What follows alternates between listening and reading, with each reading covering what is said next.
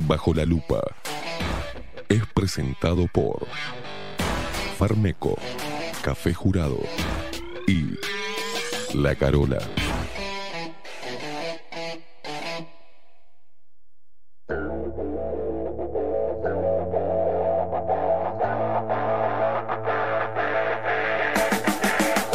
A partir de este momento, momento. Esteban Queimada Pone la actualidad del Uruguay. Bajo la lupa. Las opiniones vertidas en Bajo la lupa son responsabilidad exclusiva de su conductor.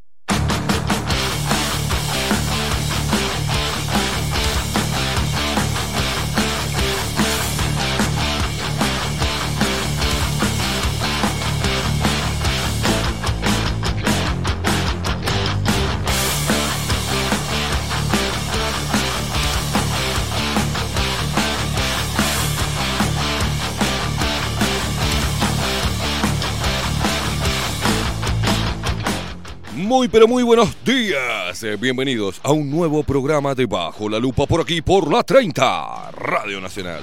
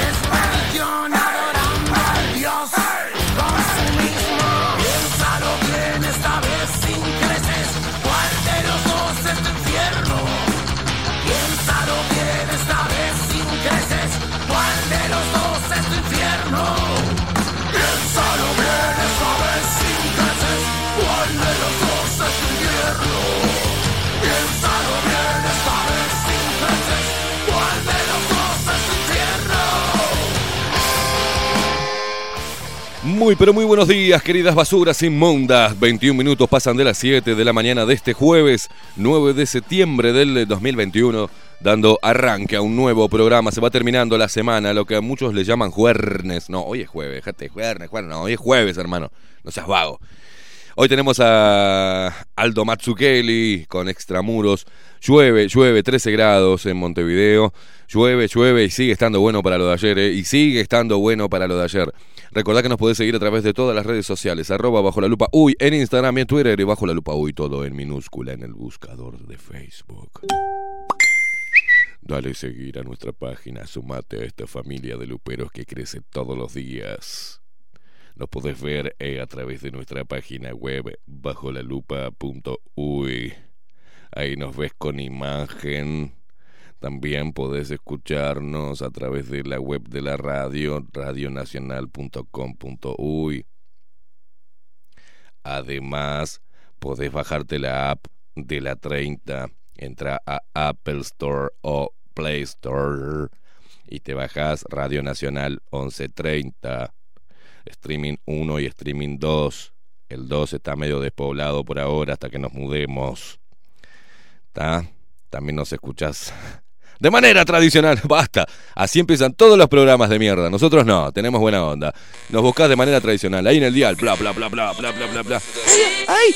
eh, eh, la mayoría de los, los vacunados los que fueron a- ahí están en CTI, eh, la mayoría no fueron vacunados. Este, los brotes. La mierda, mierda, acá estamos. 1130 del dial. Ah, me atraganté. 96 años de historia en el veneno. 96 años de historia. Y nosotros formamos parte de Elia. Queridas basuras, me imagino que se estarán levantando. No sé qué carajo están haciendo, pero te sigo diciendo vías de, de comunicación. Te comunicas con nosotros. Ay, yo le mandé WhatsApp y no, no, no me contestan el WhatsApp. No, no, Marta. Ahora estamos en Telegram. Bajo la lupa uy, nos buscas en Telegram fácil. Y ahí mismo cuando busques en el buscador de Telegram. Bajo la lupa uy, te va a salir bajo la lupa uy canal, fíjate, pumba, hay algunos grupos que no son nuestros. Ay, pero no encuentro el chat para chatear con ustedes. No, hay, no tenemos grupos de chat, ¿tá? es un quilombo. Eso algunos luperos hicieron algunos grupos y está. la, li- la libertad es libre. Pero nosotros no, no estamos ahí. Ayer me agregaron un grupo, salí a la mierda, pero corriendo. No quiero grupo, ya estoy podrido de los grupos. Yo. Y Maxis menos va a entrar en un grupo. Apenas si tenemos un grupo entre nosotros, ni bola le damos, ¿no? ¿Está? Por Telegram. También eh, ¿Qué me falta? Ah, un abrazo enorme para la gente que nos escucha. ¿Qué cantidad de argentinos están siguiendo el programa desde la ciudad de La Plata? Gracias. Gracias, che, chabones. Eh, muchísimas gracias. Nos escuchan a través de Radio Revolución 98.9, también en la ciudad de Canelones. Nos escuchan a través de Neo DJ Radio. Muchísimas gracias eh, por replicar nuestro laburo. Gracias en Valencia también, 107.5. Gracias a todos los, los, los gallegos. eh, acá le decimos gallego a todo. No importa, no, pero yo soy. Sí, sí, sí, pero le decimos gallego. ¿Ah? Se terminó. Así como de allá, a veces eh, cualquiera de Sudaca, nosotros a todo lo que hable con el es gallego. Gallego, gallego, gallego. Un abrazo enorme. Gracias a la gente que nos escucha y que nos aguanta todas las mañanas y nos acompaña de lunes a viernes de 7 a 10 de la mañana haciendo esto que nos fascina. Mandar todos a la reputísima madre que los parió. Señoras y, señoras y señores. Eh, ¿Me falta alguna vía más, Maxi Pérez? Eh, aplicaciones de radio, Radio Cat, Radio del Uruguay, este... No, nada más. Es momento de presentarlos a Helios. Estoy hablando de esa voz impresionante de trueno que es Marco Pereira. Bienvenidos, luperos. Y quien nos pone al aire y hace posible esta magia de la comunicación es él. El hombre insoportable cuando se, cuando se pone insoportable, ni yo, ni él se banca, mira, es él. Que ahora pone cara de Winnie Pooh, el hijo de... Él pone cara de como si, bueno, soy así de loquito, la reputísima madre. Estamos hablando de él, del hombre más talco que he conocido en mi vida. Es él, el único, el hombre talentoso, el hombre de los mil brazos que te toquetea todas las perillas, guacha. Es él, es él, el pulpo Voldemort, de Maxi Pérez.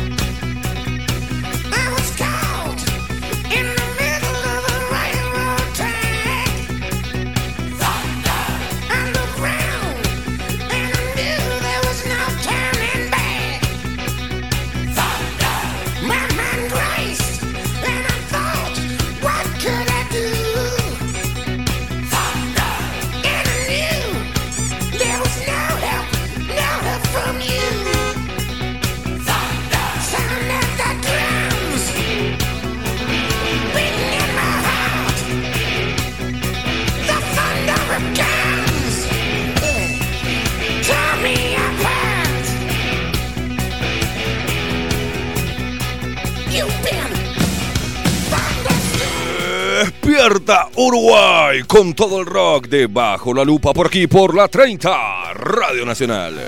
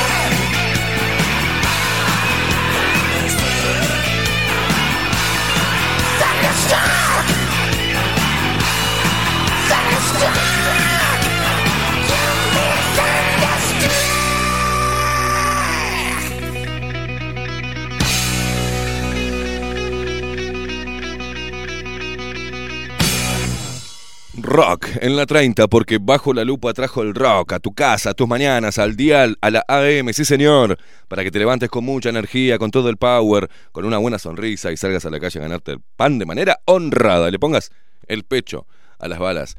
Y vos también, mamá luchona, mujer alfa, asesina, estruja corazones, símbolo de la fertilidad del Uruguay símbolos tótem, se- tótem sexual latinoamericano. Vos, pará de hacer cosas de mañana.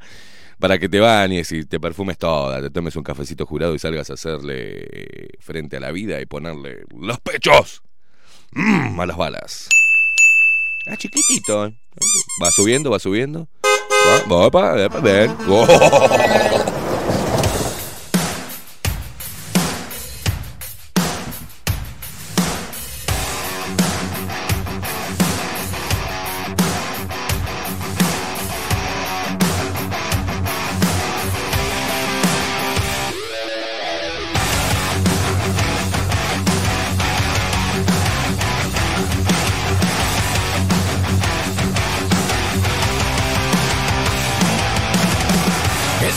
Maxi Pérez, ¿cómo le va? Buenos días, caballero. Buen día, ¿qué tal, Queimada? ¿Cómo anda? Buen día para todos, buen jueves. Espero Buen que estén, Maxi. espero que estén este, disfrutando de este, de este jueves. eh, eh, Que se eh, presta también. Se presta para el. para- eh, mañanero de jueves. hasta para el punteo, mira, se presta todo, ¿viste?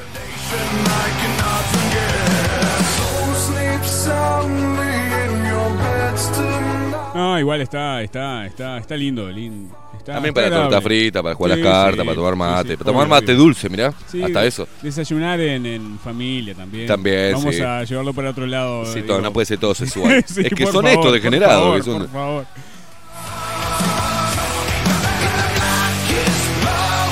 para, para cantar eh, mientras que, que uno se ducha, ¿no? Una ducha calentita. eh, No, no, no, no, no, no, no. Callate que están durmiendo los pibes. Bueno, bueno, bueno. Usted no ve el sticker que mandó Gastón Olivera. Pero Me acá- imagino. acá- Me imagino.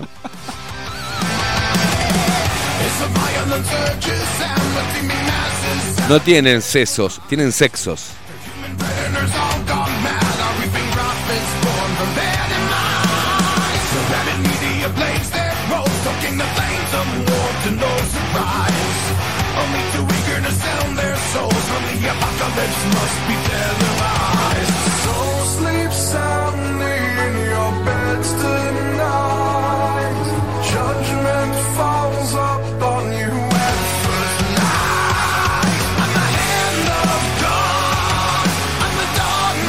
Y la gente que se comunica a través de Telegram bajo la lupa uy, ya nos empiezan a mandar los primeros mensajitos. Hoy tengo ganas de preguntarles cuál fue la cagada más grande que se mandaron. Así nomás.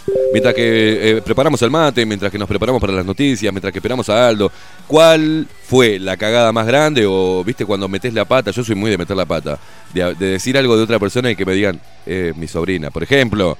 De que me digan, de felicitar embarazos que no son embarazos, que son ñoquis y gordura. Eso me ha pasado toda la vida. Che, qué hija de puta, felicitaciones. ¿De qué? ¿Estás embarazada? No, Esteban, no estoy embarazada, idiota.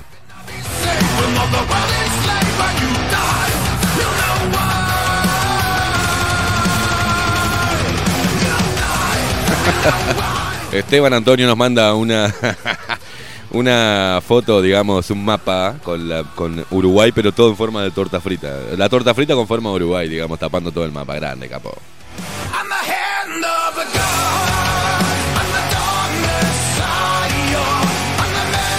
Raúl, el que son el baúl. Eh, buenos días. Y dice buenos y desalojados días. Todos para afuera silbando bajito. Un abrazo, un abrazo, un abrazo enorme. Uh, los gigantes de Riveras. Eh, Ángel Olivera dice, buen día, respiranoico, soy Ángel, escuchándolos desde Rivera, abrazo y vamos arriba, un abrazo para todo Rivera, capo, para vos y para todo Rivera.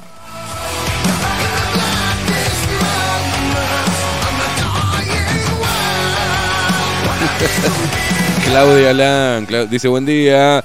Dijera este señor y nos manda el, acá la, la fotito de, del recordado Omar Gutiérrez, este, que también estuvo en esta radio. Dice, tomando mate ahí en la ventana, dice, ¿cómo llueve, vecina, vecino? Está lindo pa' aquello.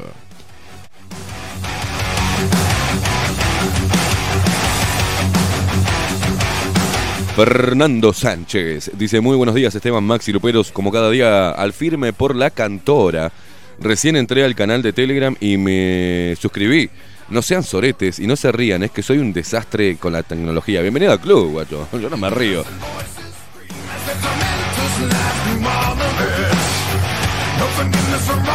Maxi me explica las cosas como si fuera un niño. No, no, ves, apretaste botoncito, pelotudo, ¿viste? Ah. O si no viene me dice, ¿por qué haces eso? Y no sé, Maxi, porque yo entro acá. No, pero podés hacer esto. Ah.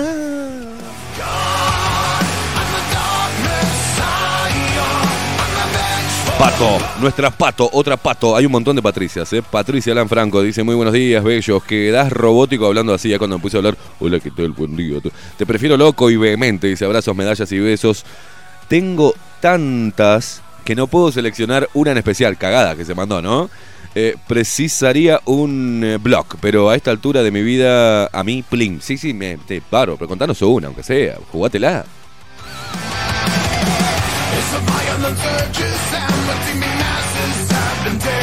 Un gas en el momento que no se tenía que salir un gas, esa es mortal.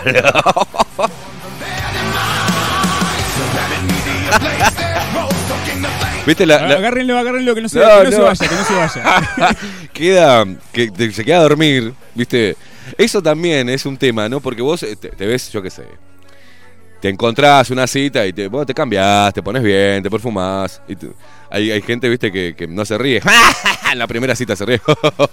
claro, como diciendo, todo, todo medido, todo estudiado, seducción. Da, vamos a dormir. Aquello, genial, pum, pum, extasiados, dormidos.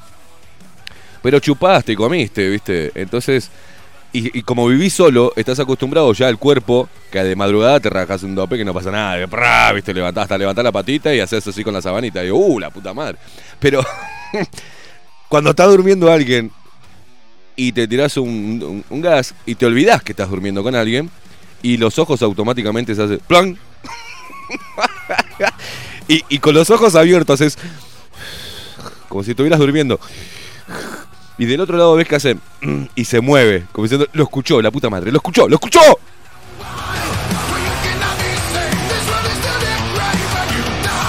Ahora, a nosotros nos pasa eso como hombres, ¿eh? A ella le importa tres carajos. Ellas están así, praca, y se dan vuelta, vamos arriba. Soy divina, me recagué recién en la, en la cama ajena, no pasa nada.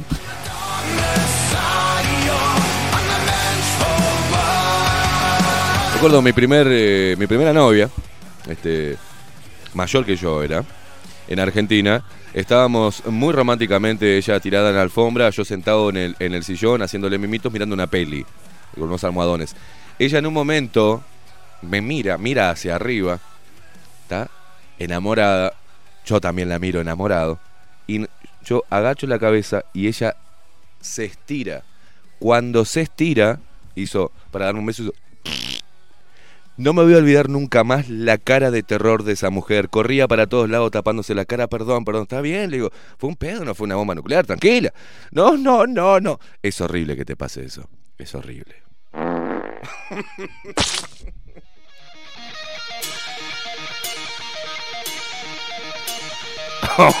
o toses, que se te escape uno y estás.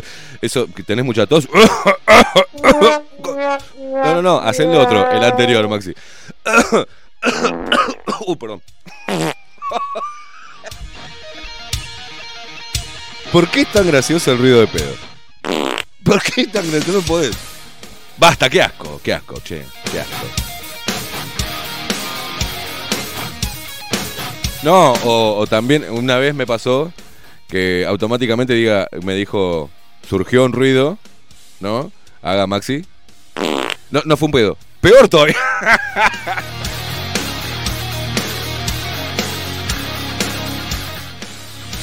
Ah, agarra aire la cuestión. ¿Qué hace esa cara? Nos van a echar acá, nos van a echar.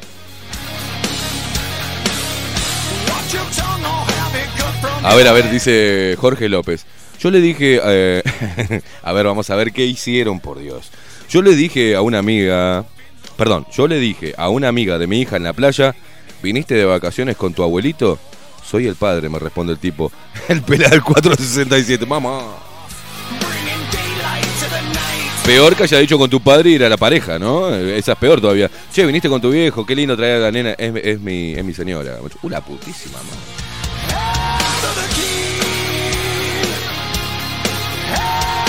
A ver, a ver, a ver, Matías, a ver, Matías. Buen día. Yo hace poco tuve una consulta médica, dice telefónica, ya que me quería hacer unos chequeos de rutina. Y la doctora me dijo, en este momento hacerse análisis es para gente con riesgo, ya que el sistema está colapsado por el tema COVID. ¿No estás enterado? me dijo. Y le dije, sí, ya sé, no, no están trabajando. Le metí el dedo en el cul sin querer, se ofendió y le dije, ta, voy a pedir consulta con otra. Últimamente les meto la pesada de One, incluso les... ¿Y qué carajo tiene que ver eso con la, co- con la consigna? Matías, la puta madre.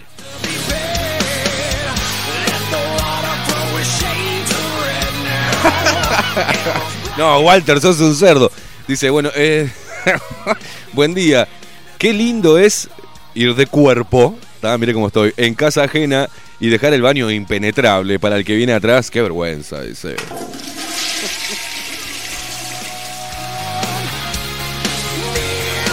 Otro, otra anécdota ecatológica. De mi primera pareja fue que fuimos a visitar a los padres en Lanús. No, no, no, íbamos a pasar un fin de semana y la madre se le ocurrió hacer un montón de comida rica. Primero asado de Juan. Me aguanté. Eh, eso fue el sábado. Asado, postre, novi. Me fui a acostar y no quería ir al baño porque el baño tenía la, la casa, tenía la particularidad que estaba la cocina, living, era cocina, living, comedor, muy pegado al baño, pero el baño tenía una puerta rústica que era de chapa, güey. O sea, de chapa amplifica el sonido dentro de ese baño. Y me pasaron más cosas, porque cuando voy al baño, era el. ¿Se acuerda el water? Creo que hay todavía, pero que tenía. No, no era directamente todo un embudito hacia un agujero, sino que era que tenía como un piso y después como caía como cascada hacia el agujero. Una porquería, una mierda. ¿ah? Literal. Y me aguanté todo el sábado, nada más. El domingo me levanté, desayuno, vamos con desayuno, ravioles de domingo, postre, y yo estaba, mi, transpiración era, sí, hablando en la mesa, cuatro éramos nada más, hablando en la mesa, ¿y querés más? No, gracias, estoy bárbaro, un poquito de cosas. Y en eso que empezaron a lavar los platos, yo, yo como que me hice el boludo, me fui al baño. Pero terminaron rápido lavar lo- los platos y se sentaron de vuelta a hablar en el living. Yo digo, no, no va a ir a limpiar el parrillero, este viejo choto, el otro no se va a ir, no se da cuenta que... No. Entonces fue una cosa muy contenida, horrible. Me agarraba así, como quien se agarra en, en- en- el asiento de un auto, ¿no? De, de- carreras a 300... por- por- Estaba ahí agarrado, me aguanté, me aguanté, me aguanté, vicoso, y pum, un sudor, todo. Y por allá dije, bueno, zafé, no hice ruido. Me revolví en el baño, estuve como una hora más o menos. Pero ya como que me aflojé. ¿Usted puede creer que cuando me aflojo, me silba, hace... ¡piu!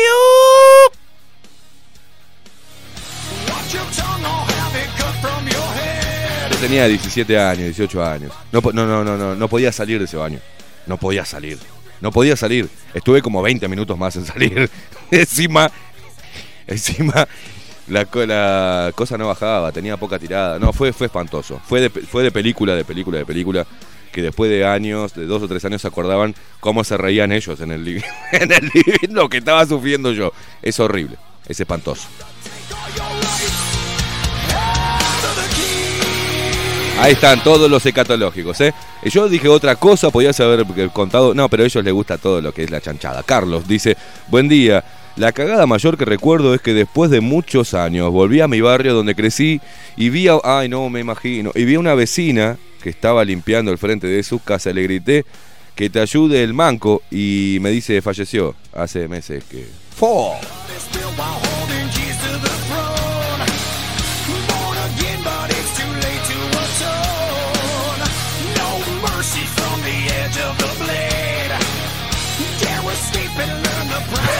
Ver, dice, yo tenía, yo tenía, no dice el pela Fabián, dice, yo tenía el laburo pre-pandemia, dice, de operar las consolas de audio en canchas de fútbol y básquet. No, no, ¿qué hiciste? Entre varias tareas pasaba la publicidad, eh, esta venía en un audio de WhatsApp y un día, con, con una cancha de básquet llenísima, de gente, se me dio, se me, se me coló en la lista de reproducción el famoso gemido. Dice, no sabés lo que fue, pero obviamente casi pierde el euro, no perdió.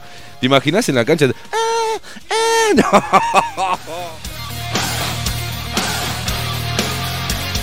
Maxi, se te puede filtrar, ¿no? Se te puede filtrar algo. Este, ¿Alguna vez le pasó algo así, Sí, Maxi? además había. eh, sí, me pasó, sí. No. Sí, me pasó, pero no, ni. ni y sacó al, al, al aire un, un- audio que no, No, iba. no al aire, pero en el ómnibus, ¿qué pasa? Ah, No. Hubo, una, hubo una época, hubo una época que se mandaba todo, todo lo que sea videos y audios, te Con ese gemido. un y el gemido. Estaba el negro del WhatsApp y el gemido. Eh, Y pero lo peor de todo es que uno ya más o menos preveía de que Esto de viene que con es- gemido. Claro, y yo la abrí igual, es un pelotudo. Y bueno, está, sonaba en el ómnibus ahí, güey, está. La carcajada, que has, que has Sí, pegado, sí. que has pegado, que has Sí. pegado.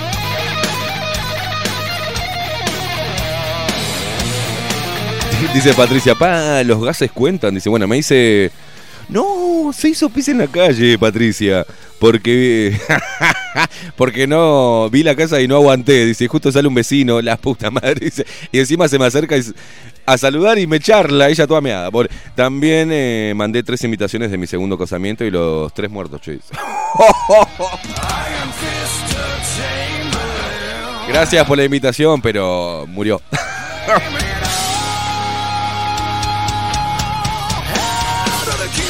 Dice el Pela Fabián que siguen mandándolo lo del, lo del gemido todavía. ¿Qué? ¿Qué? ¿Qué parió? Acá dice Juan Carlos, buen día. Mi hermano compró un colchón inflable. Eh, ah, ya me imagino. A la vuelta le vino. no, no, descompostura. Entró en emergencia en la terminal, no había papel. no había papel. Se limpió con la boleta, dice. Y cuando llega a casa el colchón estaba roto y no lo pudo cambiar. No podés, no podés. Igual lo podés cambiar, porque tiene el registro ahí, no seas malo. Le, le explicás que es cosa, no seas malo. Buen día, estimados, dice. No, no, no, no, no, no puedo decir eso, Ceci. Los gases entran en la, en la consigna. No, no, no podemos hablar ahora de ese tipo de gases y por ese lugar, Ceci. Ceci.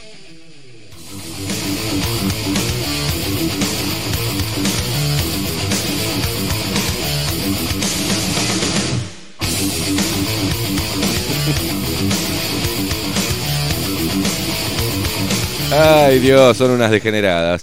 Eh, Juanma dice, ¿qué tal Esteban y Maxi? Mm, buen día. Mi mayor cagada fue votar a Mujica. Con esa superó a todos. hay unos cuantos, hay unos cuantos.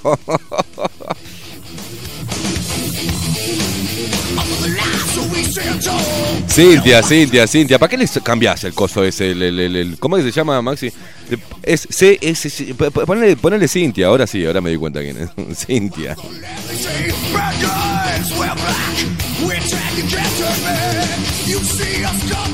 Dice, acá dice Raúl, el sadete, dice que vos me, me enseñás las cosas no como un niño, como si yo fuera un abuelito. Te gusta, ¿no? Te gusta.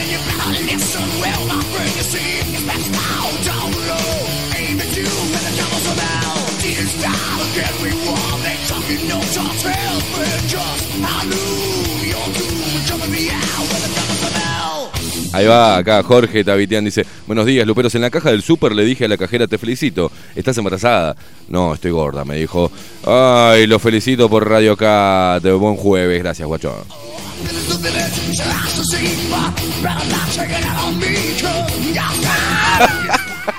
No, no, escuchá a las mujeres. Lilian dice, buen día chicos. Eso también ha pasado, ha pasado, sí. Buen día chicos. Domingo por la mañana, temprano, dice. Nadie a la vista. Me tiro uno largo, dice, sonoro y placentero. Cuando termino veo... veo... veo al vecino del frente. Retrocedí despacito, lo evité por tres meses.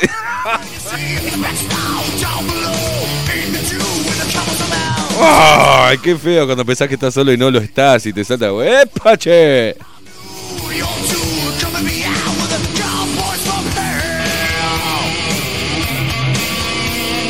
Dice acá Nicolás, buen día Esteban, Lord Voldemort también, que tengan un hermoso día a pesar de la lluvia. Me pasó en un cumple sin querer, dejé un enganchado, salí a bailar y se filtró el audio de Enrique Antía. Dice, ¿cómo vas a salir a bailar mientras dejas música? No podés música. Qué poco profesional que sos, Nicolás. Andás a ver lo que había en la pista, que largó toda la mierda que me iba a bailar contigo, vamos. Pero estás laburando, no importa un huevo, dale. Esa es clásica de DJ. No, Eso- no, no, no. eso no. de- de Eh, largar es la de- música. mirá, lo que pone, sí. Este- esa es la clásica. Y boludearte, ponerte a, hablar, a charlar y pumba. O ponerte, ¿cómo andás? Sí, yo soy DJ. Eh, Francisco, Francisco, buen día. ¿Cómo yo me mataba a mi novia en la máquina del ascensor del edificio? Yo tenía relaciones con mi novia, ¿no? Yo me mataba. Le afané la frazada a mi hermano un día. Eh, él y mi viejo subieron porque había olor a quemado y cuando mi hermano ve la frazada toda... ¡No!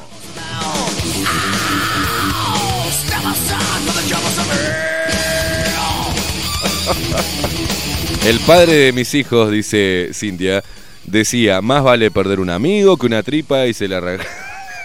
y se le. Pará, y se le arrancaba el ano con bachata incluida.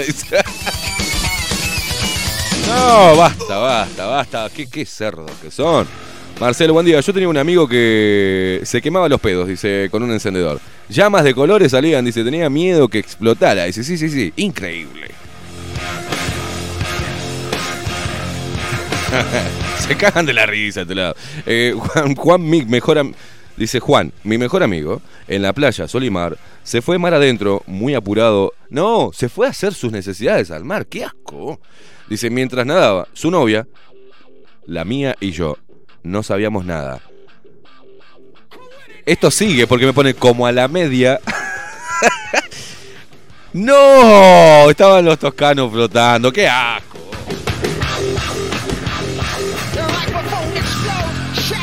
Yo vi uno, un toscano de eso, eh, me acuerdo cuando recién llegué y me quedaba cerca, me fui a Playa Ramírez.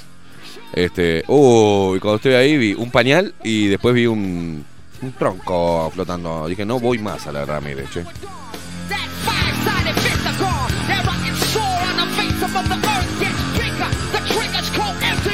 Acá dice el gallego. Buen día, gente. Torre, Torre de Gorlero, cuando hacía mudanzas. Dice, bajando apurado me tiro uno. Piso 8, sube una mina con un perro. La cara de la mina inolvidable.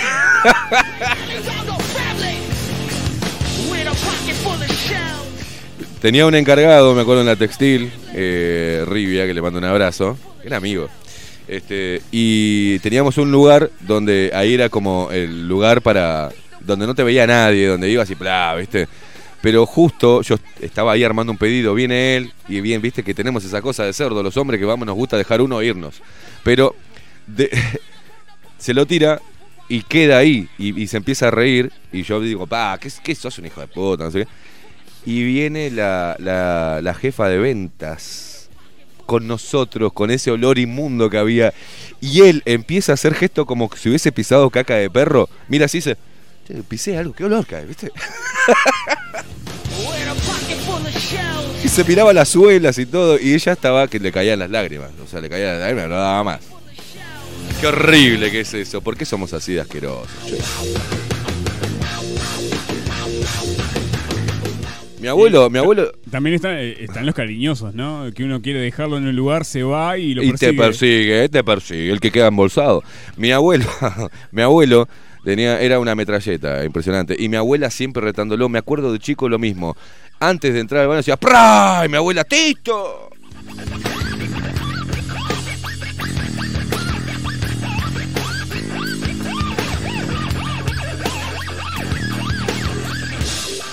Dice acá Paula, a ver Paula, ojo, una de las primeras veces que dormí en la casa de mi marido, esperé que fuera al baño para poder tirar un dope, dice, no aguantaba.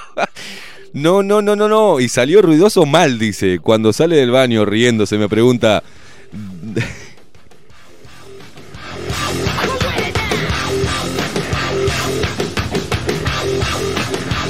Editame el audio, editame lo que acabas de escribir porque bueno, eh, eh, no, no, no se entiende, pero editámelo que quiero rematar, quiero el remate, Paula. Estás escribiendo como el culo, Paula.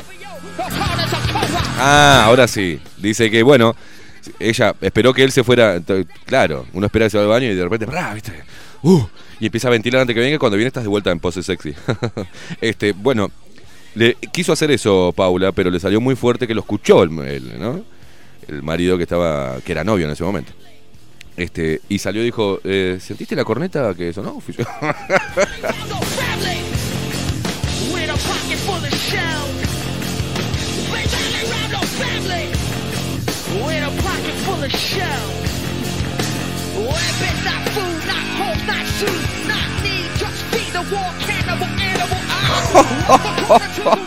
Mónica Jerez dice, buen día, querida familia. Pero dice, una, una de las macanas. Salgamos de lo catológico, por el amor de Dios. Dice, en el sanatorio, el niño internado, viene la abuela y le quiere dar de comer y no quería nada al chiquilín. Al otro día, la misma escena.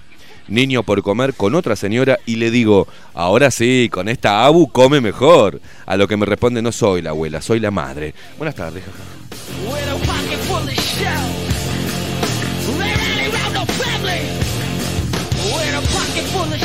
No, qué asco, Tato. Buen día, cerdos, dice, fui guarda de bondi, de boletera. Cuando me paraba para cobrar, era una metralleta silenciosa. ¡Qué asco, loco!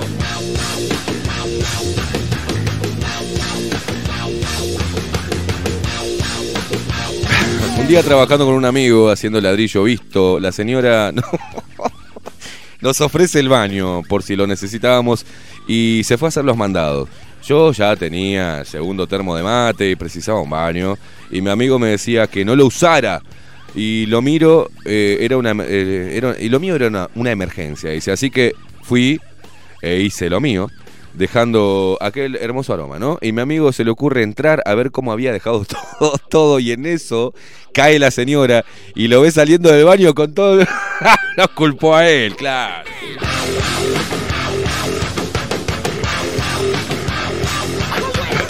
Walter dice que, que no puede desayunarla. Bueno, Jodete, Walter.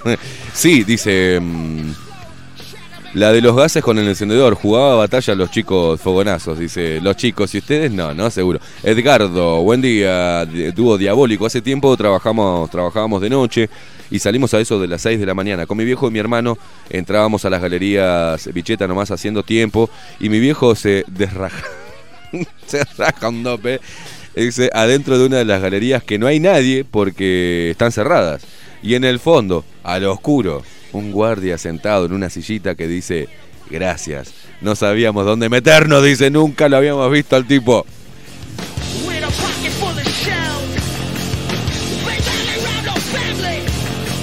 Oh, Marcelo, Marcelo, te voy a hacerse. Mirá lo que acaba de decir, dice, buen día Esteban y Maxi. Mi mayor cagada fue decir en el altar, acepto.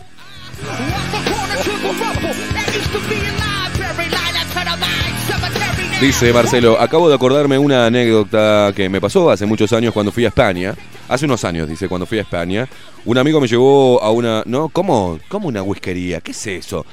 Y nos elegí... No, no, no, no, no. With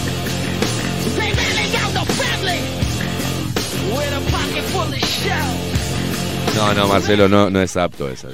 Nos van a echar de serio. ¿eh? Un abrazo para Ramiro de Malevaje, capo, que está presente ahí, escuchando hoy en vivo. ¿No vas a laburar, guacho? Hoy estás ahí, bueno, quédate ahí prendido, acompáñanos hasta las 10 de la mañana.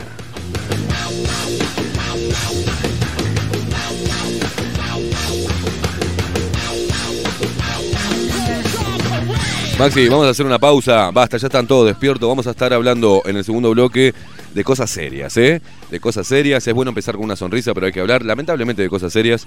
Eh, el Instituto Nacional de Derechos Humanos, el señor Faropa, ayer hizo una, una entrevista a Canal 10. Y, mm, no voy a decir más nada, ahora vamos a estar hablando. Eh, el herrerismo sale a buscar apoyo. El herrerismo del Partido Nacional sale a buscar apoyo para la ley de urgente consideración. Buscará el apoyo también de las escorias que viven en otro mundo, no vacunados. ¿eh? Eh, eso vamos a estar hablando de ese tema también. Vamos a estar hablando de quién eh, distribuye el supuesto virus. quiénes son más peligrosos, los vacunados o los no vacunados, contradicciones en las mismas noticias o mensajes ocultos. Vaya a saber uno, vienen por los niños, ojo, vienen por los niños, ojo, vienen por los niños, ojo. Hacemos una breve pausa, nos vamos con música. Maxi, ¿qué nos vas a poner eh, hoy para tranquilizarnos un poco? Y como veo que yo siempre estoy con los pedidos, Daughtry, It's Not Over. Pausa, ya venimos.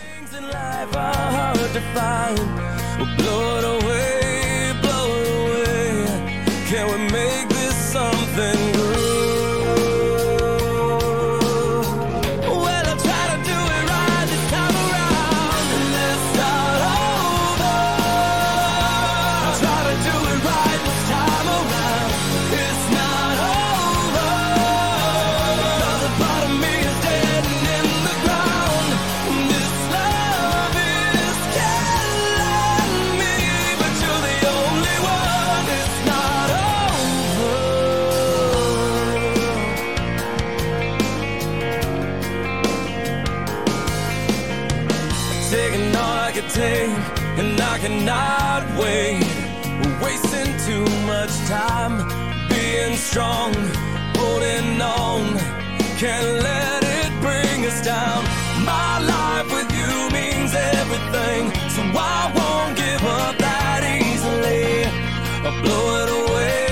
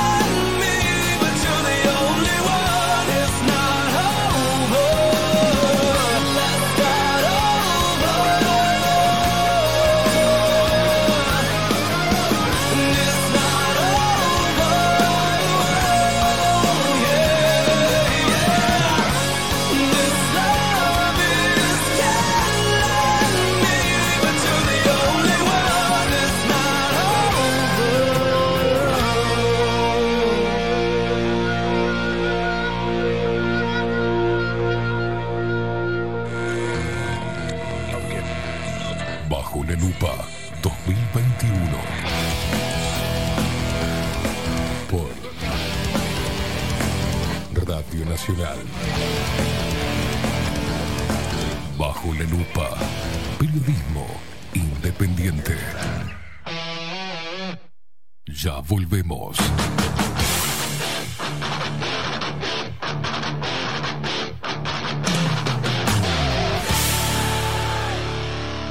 Bajo la lupa. En Homeopatía Farmeco, Farmacia Ecológica del Uruguay, nos dedicamos exclusivamente a la elaboración de productos naturales con los más altos estándares de calidad y seguridad. Homeopatía, terapias florales, fitomedicamentos, fórmulas magistrales, cosmética natural y alimentos naturales. Estamos en nuestras dos casas, Constituyente 1735 y en Zavala 1377. Teléfono 2 403 2341, WhatsApp 095 85 45 32. En la web www.farmeco.com.uy. Enviamos a todo el país. Mercado de Carnes La Vaquilla. Ofrece a sus clientes los mejores cortes y la mejor atención. Ventas por mayor y menor. Descuentos especiales a colegios y caterings. Envíos sin cargo. Teléfono 2-208-9877. Horarios de lunes a sábados de 7 a 13.30, de 17 a 20 horas. Domingos de 8 a 13 horas. El tierno sabor de nuestras mejores carnes a su mesa. Mercado de Carnes La Vaquilla. Avenida San Martín, 2555. Teléfono 2-208-9877. Envíos sin cargo. La Carola. 13 años haciendo las mejores paellas y tortillas españolas de Montevideo. Sus chefs, Marcos y Carola, no solo ofrecen las mejores paellas, sino que también tienen las mejores pavlovas de la ciudad. Cuentan con un jardín exclusivo para tapeos, degustaciones de vinos y reuniones familiares. También ofrecen un menú express con opción de pasta y jugos naturales. De martes a viernes a partir de las 20 horas, sábados y domingos, también al mediodía. Instagram, La Carola Tapas. Gonzalo Ramírez 2225, esquina Juan Polié. Reserva tu lugar 099 24 20 72. La Carola, el clásico de la ciudad. Pescadería El Italiano. Ubicados en el puertito del museo, les ofrecemos pescado fresco todo el año y gran variedad en mariscos, productos de excelente calidad, llevando confianza a su mesa. Los esperamos con la mejor atención personalizada. Pescadería El Italiano, de martes a domingos, de 8 a 20 horas. Contamos con envíos. Pescadería El Italiano. Comunicate al 2-622-7930 y por WhatsApp 095 43 3502.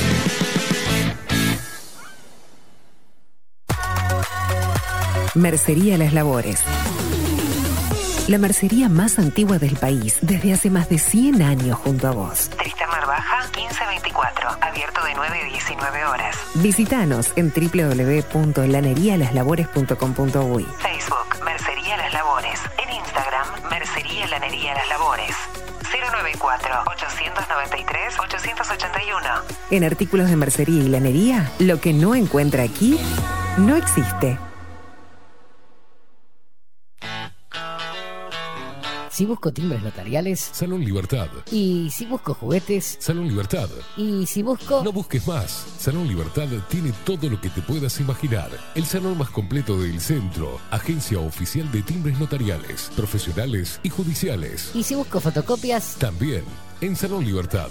Paraguay 1344. Teléfono 2-938-33. Y si busco golosinas. Y si busco refrescos. Y si busco alfajores. También Salón Libertad 2-938-33.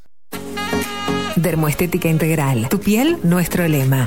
Porque sentirte bien es parte de tu salud y bienestar. A la hora de cuidar tu piel y cuerpo, ponete en manos de nuestros profesionales. Acá encontrarás todos los tratamientos y los mejores resultados para la salud y la belleza de tu piel, cuerpo y alma. Contamos con las últimas tecnologías en depilación definitiva, tratamientos corporales y faciales. Además, te ofrecemos todos los tratamientos para el cuidado de tu piel en casa. Y lo que no puede faltar, tu momento de relax. Te ayudamos a cuidarte y sentirte bien. Dermoestética Integral. Agenda tu consulta diagnóstico sin cargo por el teléfono 092 37 27 11. Wolfer Contenedores.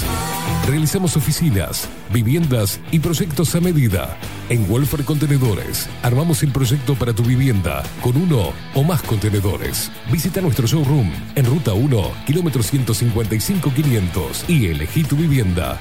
Wolfer Contenedores para entrega inmediata. Informate al 094-263-705 45 20 31 63 o en wolfer.com.uy. Wolfer Contenedores desde Colonia y Montevideo para todo el país. Estudio Jurídico Notarial, Perezcal, Schneckenburger y Asociados. Más de 25 años de experiencia en todas las materias, representando a estudios nacionales e internacionales. Una amplia trayectoria en materia penal, sucesiones y reivindicaciones. Más de dos décadas de experiencia recuperando terrenos ocupados. Torre Gorlero, oficina 20, 21 y 22. Doctor Perezcal, 099-309-319. Doctor Carlos Schneckenburger, 099-667-087. Estudio Jurídico Notarial, Perezcal, Schneckenburger y Asociados.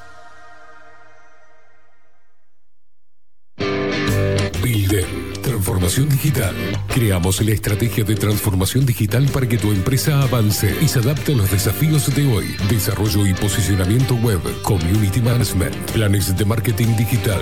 Bilden, transformación digital. Comunicate al 094 400 060 o escribinos a hola arroba bilden.uy.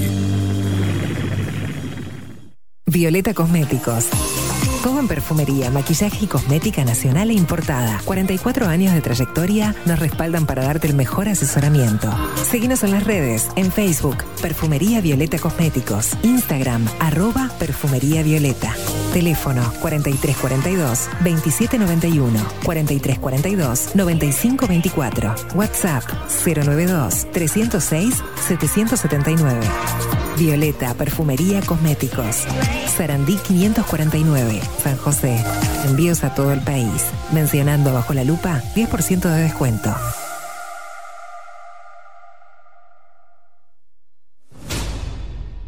La 30. Radio Nacional. Puso la mañana de las radios bajo la lupa. Esteban Queimada hace periodismo en serio. De lunes a viernes, de 7 a 10. Bajo la lupa.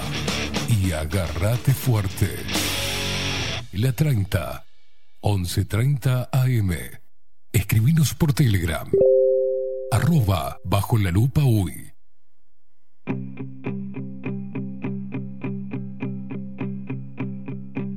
Preciso la verdad.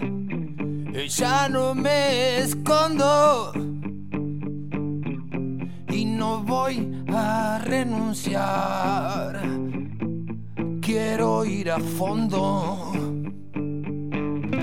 Los que apuestan al terror están bajo la lupa. No nos pueden engañar, pero nos preocupa. No hay nada más. Vamos a cantar todos. Cantemos todos, aunque llueva, no importa. Vamos, vamos, vamos. En la trampa. Si sé que me hace libre preguntar. Vamos, Maxi, vamos, Maxi. Te puede. Una simple pregunta muchas veces alumbra y este maldito engaño ¿Qué va a pasar? se irá. Vamos, cante, che.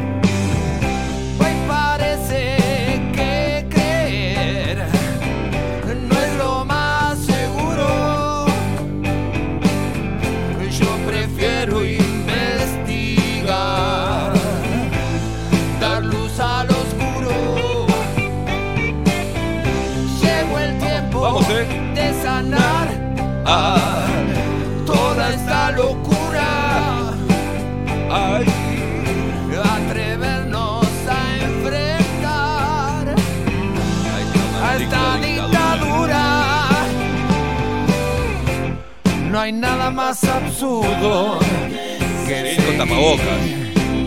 en la trampa. Si sé que me hace libre preguntar.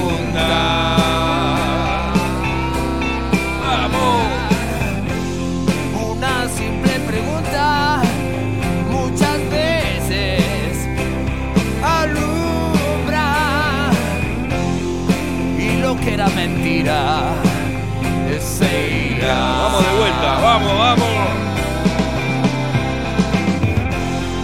Una simple pregunta muchas veces alumbra y todo este engaño se irá. Sí, señor.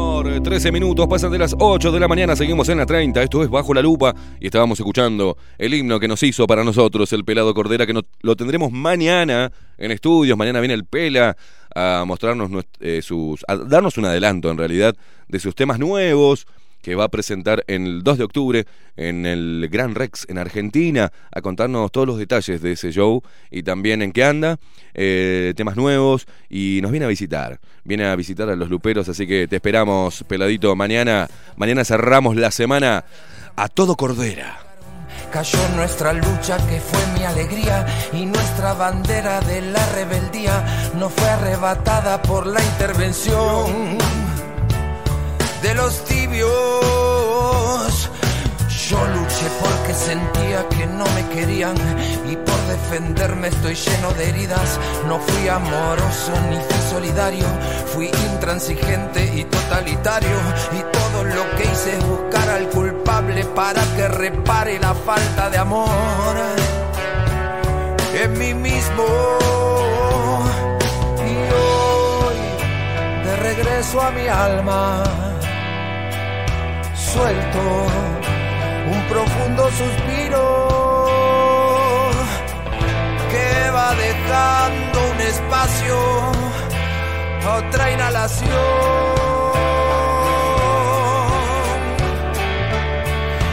Lo que es verdadero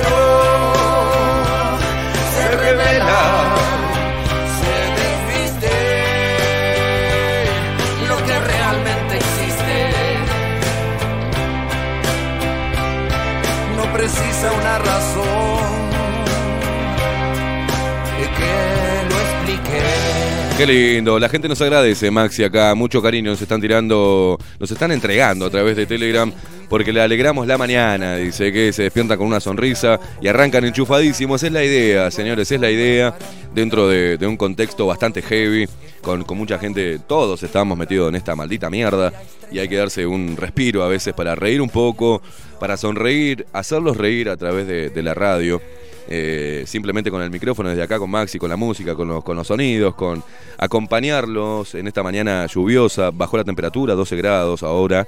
Eh, jodido, estamos todos jodidos, pero hay que darse un espacio para reírse, para ponerse bien pelotudo y hablar pelotudeces y dejarnos de estar. eh, ayer, eh, antes de ayer, hablaba, a ver, no, el lunes, el lunes, hablaba con, con un oyente que nos visitó también y con su familia, hermoso, te mandamos una- un abrazo, Walter, a vos, a tu señora, que empezaste a escuchar bajo la lupa gracias a, tu señora, Cecilia, si no me equivoco, soy un desastre con los nombres, este, dos bellezas de hijos que tenés, y mirá vos que, te, si te acordás lo que te decía, porque él estaba enchufadísimo con todo esto, ¿no?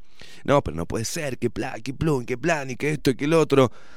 Y yo que soy un loco de mierda, y que lo digo por experiencia, lo mal que te hace absorber todo eso y estar continuamente de punta, le decía que se tranquilice, porque en realidad eh, el poder y toda esta, esta mierda, una de las cosas es, o de sus intenciones, es hacernos mierda a la cabeza y, y mantenernos ocupados y cada vez más divididos, porque la bronca hace que mires al otro con, con bronca por no pensar igual que vos y bla, bla, y se genera toda esta división de mierda.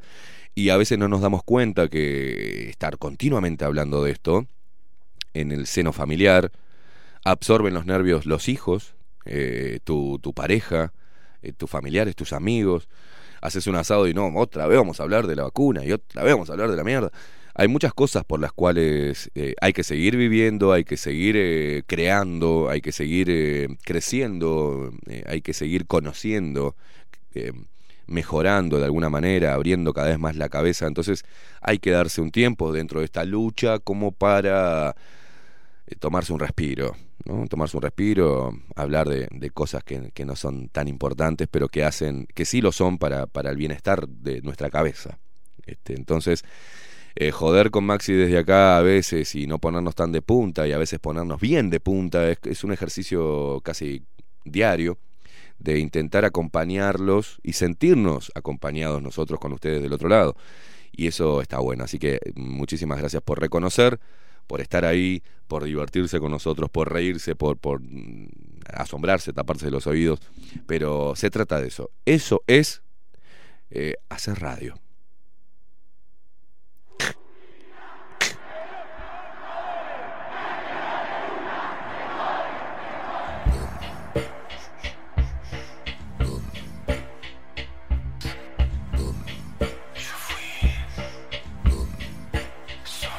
Hay una grieta para enemigos, vos en tu mundo, yo en el mío, pero nos quieren hacer iguales, sin diferencias, ninguno es nadie, en un encierro entretenido, somos esclavos de un enemigo tan seductor. Los alaridos de descontento muestran heridas que llevan tiempo, los más repletos hechos pedazos, los que obedecen bajan los brazos. Si alguien quisiera enfrentarse al viento, todos proponen un escarmiento aterrador. No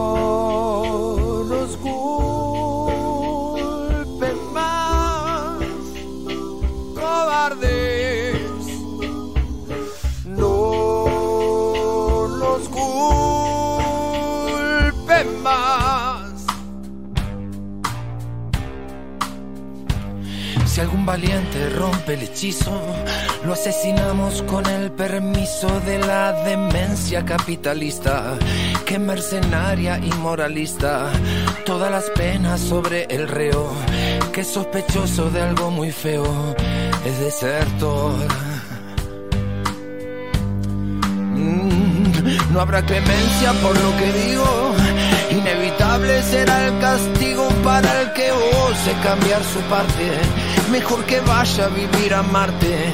Tienen los medios para engañarnos y el periodismo con sus mentiras para ensuciarnos. No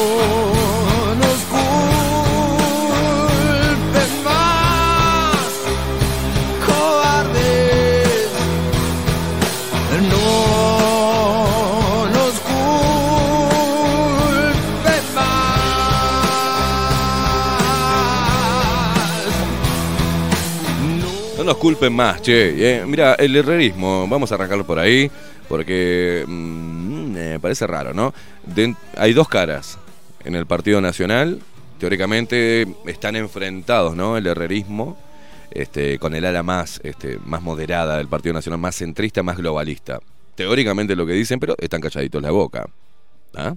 El herrerismo, el 8 de septiembre, ayer, ayer eh, dice, el Comité Ejecutivo Nacional del Herrerismo se reunirá este jueves 9 de septiembre, o sea, hoy a las 10 horas, a las 10 de la mañana, en la sede de la Casa del Partido Nacional, a los efectos, escuchen bien, de definir los próximos pasos a dar en el marco de la campaña nacional a favor de la ley de urgente consideración. Los invitamos a cubrir la actividad, con gusto se brindarán notas eh, a las 11 y 30 horas, una vez finalizada la reunión.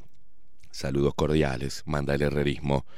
Ahora, van a salir, mm, vieron que las noticias era, bueno, se juntó el presidente con los diferentes líderes de los partidos de coalición de gobierno eh, para trazar. Eh, estrategias eh, a nivel nacional para defender la ley de urgente consideración, su proyecto de gobierno. Ahora, en forma paralela y también del Partido Nacional, salen esos ese tipo de que estamos esperando una retractación, ¿no? Quizás o una aclaración, estaría bueno, porque van a precisar el voto de todos para defender su programa de gobierno. De todos esos todos que los pusieron ahí donde están ahora, pero que ustedes, el herrerismo inclusive, con su silencio o no, el Partido Nacional, desde su presidente y su secretario, tiran cosas como las que tiró Álvaro Delgado la otra vez, que va a haber un mundo para personas inmunizadas y, y un mundo para los que no quisieron. O sea, un mundo de castigo.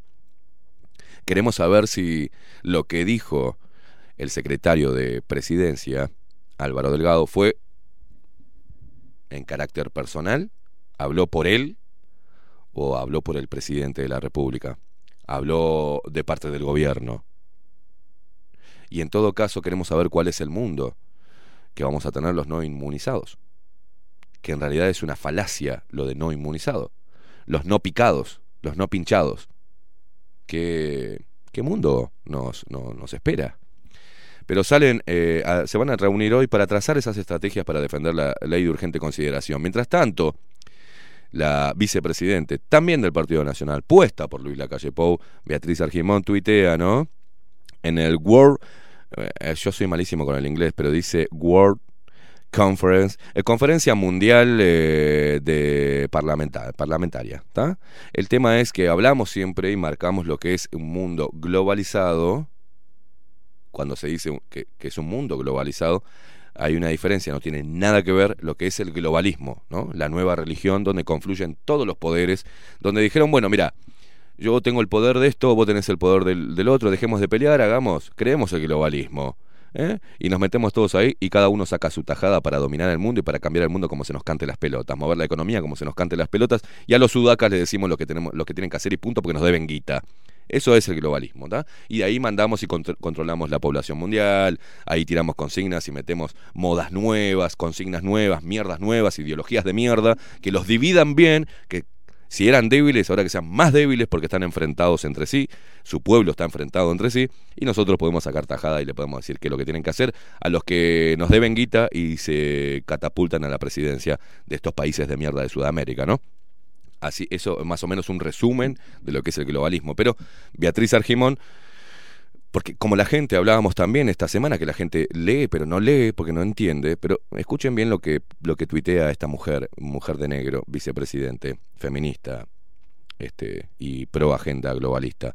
Hoy en la conferencia fui parte del panel de debate sobre los parlamentos y la gobernanza mundial. Voy de vuelta. Hoy en la conferencia fui parte del panel de debate sobre los parlamentos y la gobernanza mundial. Crear un clima propicio de trabajo parlamentario y estimular una adecuada coordinación con otros poderes del Estado fortalece el rol de nuestros países en la gobernanza global. Te lo está diciendo la ¿eh? Y vos igual lees y no lees. No lees. El hecho de, instaurar de esta manera el globalismo es perder identidad, es perder derechos, es una violación constante a los derechos individuales por con una consigna que lo hacen, o sea, violan tus derechos, violan tus derechos humanos, tus derechos constitucionales, tus derechos individuales por un supuesto bien común, que en realidad ahora vamos a ver cuál es el bien común porque las mismas noticias sobre la vacunación, los efectos sobre los internados, los muertos y los rebrotes también hay que aprender a leer, ¿no? Pero el globalismo es lo peor que puede pasar, lo que le puede pasar, por ejemplo, a nuestro país, no me importa a los demás, a nuestro país. Es lo peor.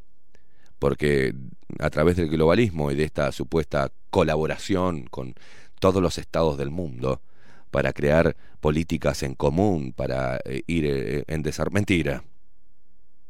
Mentira. Nos consultaron a nosotros, a quienes los pusieron ahí, si estamos de acuerdo deciden por sí mismos una vez que llegan, cuando teóricamente son empleados del pueblo? ¿Queremos nosotros que Uruguay sea parte del globalismo? ¿Queremos las agendas de Soros, las agendas este, manipuladoras que dividen a, nuestro pueblo? ¿Las queremos realmente? ¿Las aceptamos? ¿Queremos endeudarnos cada vez más para perder cada vez más soberanía? ¿Queremos seguir vendiendo la tierra? queremos grandes papeleras de vuelta acá, queremos que las grandes multinacionales vengan y usufructúen, usufructúen nuestros recursos naturales, queremos que no le cobren absolutamente nada, que se bajen los pantalones, queremos eso nosotros, en pos del desarrollo. ¿Fuimos consultados al respecto? No. Y encima de no ser consultados, de ellos estar llevando adelante una agenda que, que una porción muy grande del país no quiere no acepta, a pesar de ello vuelven a partir la opinión etiquetando con buenos ciudadanos aquellos que se pinchan y eh, conspiranoicos de mierda a los que no se pinchan. Va a ser raro, no sé cómo van a armar ¿no? esta, esta campaña, pero y, cómo van a defender su proyecto de gobierno cuando desde lo discursivo y en cuanto a los hechos están haciendo lo mismo que la izquierda totalitaria. Estuvieron como oposición criticando a la izquierda totalitaria, se cansaron de hablar de Cuba, se cansaron de hablar de Venezuela, llegaron al gobierno y están haciendo lo mismo, etiquetando, segregando, separando y eh, enfrentando al pueblo entre sí. Y están vendiendo nuestro rico patrimonio. ¿Ah? Es un país hermoso, Uruguay. Pero un país cada vez, desde sus inicios, no fue nunca independiente, pero por lo menos teníamos tradiciones que las aplastaron, o sea, las hacen mierda. Y en este caso, algo se han cansado de hablar de la democracia en las instituciones, la institucionalidad y la democracia. La democracia es lo peor que puede pasar, es una es un es un la democracia es un vestido o es un disfraz de, del totalitarismo. Se llenan la boca hablando de democracia y son totalmente totalitarios cuando desde el Partido Colorado, el Partido, el partido Colorado eh, no ha dejado de, enviar consignas eh, que restringen, eh, que coartan la libertad individual, sin fundamentos, sin fundamentos. Y nunca habíamos escuchado a tantos uruguayos hablar del el, eh, Parlamento Europeo, de la ONU, del de, Ministerio de Salud Pública, jamás, ni a los zurdos, a los zurdos que el FMI era una basura, que el imperialismo, que esto, que, las, que la injerencia extranjera, ¿se acuerdan? Bueno, ahora están todos abrazados a esta mierda. Y eh, pienso que la única división que hay, estoy pero seguro, que la única división fuerte que hay es entre el sistema político y el pueblo. Esa es la división real que tenemos, esa es la gran brecha que tenemos. Entre todos los representantes políticos que están ahí que no representan a nadie y el pueblo. Entonces, ¿qué político va a bajar de ese pedestal donde está gracias a la pandemia y va a empezar a hablar con el pueblo? Y va a empezar a darse cuenta de lo que le está pasando a su pueblo en vez de seguir vendiendo vacunas, de seguir metiendo agenda de derechos globales. Es la pregunta es, ¿cuándo van a bajar y van a sentarse a hablar con el pueblo? ¿Cuándo se van a dar cuenta de que no estamos en democracia? ¿Cuándo se van a dar cuenta de la manipulación de los medios de comunicación y el dinero del pueblo que va destinado a diferentes medios de comunicación para replicar el, el mensaje gubernamental? ¿Cuándo, lo, ¿Cuándo van a realmente sanear o tratar de limpiar lo que sería una democracia plena o libertad plena o independencia plena o justicia plena? Los defensores de la justicia, de la independencia, los defensores de las tradiciones, caballos, los gauchos, todos esos nos están vendiendo a todos al mejor postor. Están siendo cobardes, eh, se están cagando en el pueblo y encima lo están etiquetando y lo están discriminando. Mientras tanto, organizaciones civiles brillan por su ausencia. Mientras tanto, si sos zurdo, este, seguís adelante cualquier idiotez que diga el Frente Amplio. Y si sos de supuestamente de derecha, de centro o de los partidos tradicionales, seguís avalando cualquier estupidez porque sos un fucking cobarde. ¿no? Y está jodido. Pero ¿por qué digo esto? Porque no hay comprensión, o al menos ¿Cuál es el por qué se produce este fenómeno? Porque no hay comprensión en el pueblo. No hay han atacado la educación. Eh, cada vez entendemos menos, cada vez leemos menos y cada vez cuando queremos leer entendemos menos lo que leemos. Porque todo este circo, todo este gran circo se generó y se basó en una plataforma totalmente endeble, porque los números oficiales marcan que eh, es un virus vamos a poner que, que, está aislado, que es así, que no, vamos a poner eso, que es que está aislado, que existe, que bueno, vamos al margen y vamos a los números de letalidad a nivel mundial, pero a nivel local, son ínfimos. Son menos peligrosos que hasta la propia gripe por la cantidad de muertes. Era justificable, es justificable lo que estamos viviendo, es no, no te parece un, un, una locura. Bueno, brotes, por ejemplo, Diario del Observador, en un artículo del día de hoy, nuevito, fresquito, de las 5 de la mañana, ¿eh? dice, brotes generados por personas no vacunadas explican el aumento de casos en Canelones según el Ministerio de Salud Pública. La falta de personas con intención de vacunarse derivó en que esta semana el Ministerio de Salud Pública cerrara siete vacunatorios en Canelones. Para los que entendemos que es un peligro la inyección experimental, es, un, es para festejar que hayan cerrado siete vacunatorios. Y mandarle un saludo enorme a la gente de Canelones, que decidió no ser una rata de laboratorio.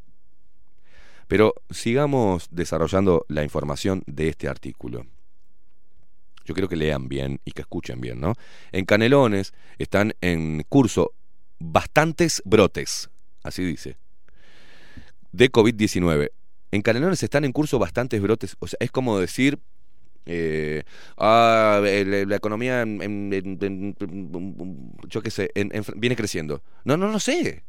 ¿Cómo van a decir en Canelones están en curso bastantes brotes? ¿Con qué base? Bueno, sigamos leyendo. En Canelones están en curso, abren comillas, bastantes brotes, cierran comillas, de COVID-19 para la situación epidemiológica reportada en general, dijo a El Observador el director departamental de salud del departamento Diego García.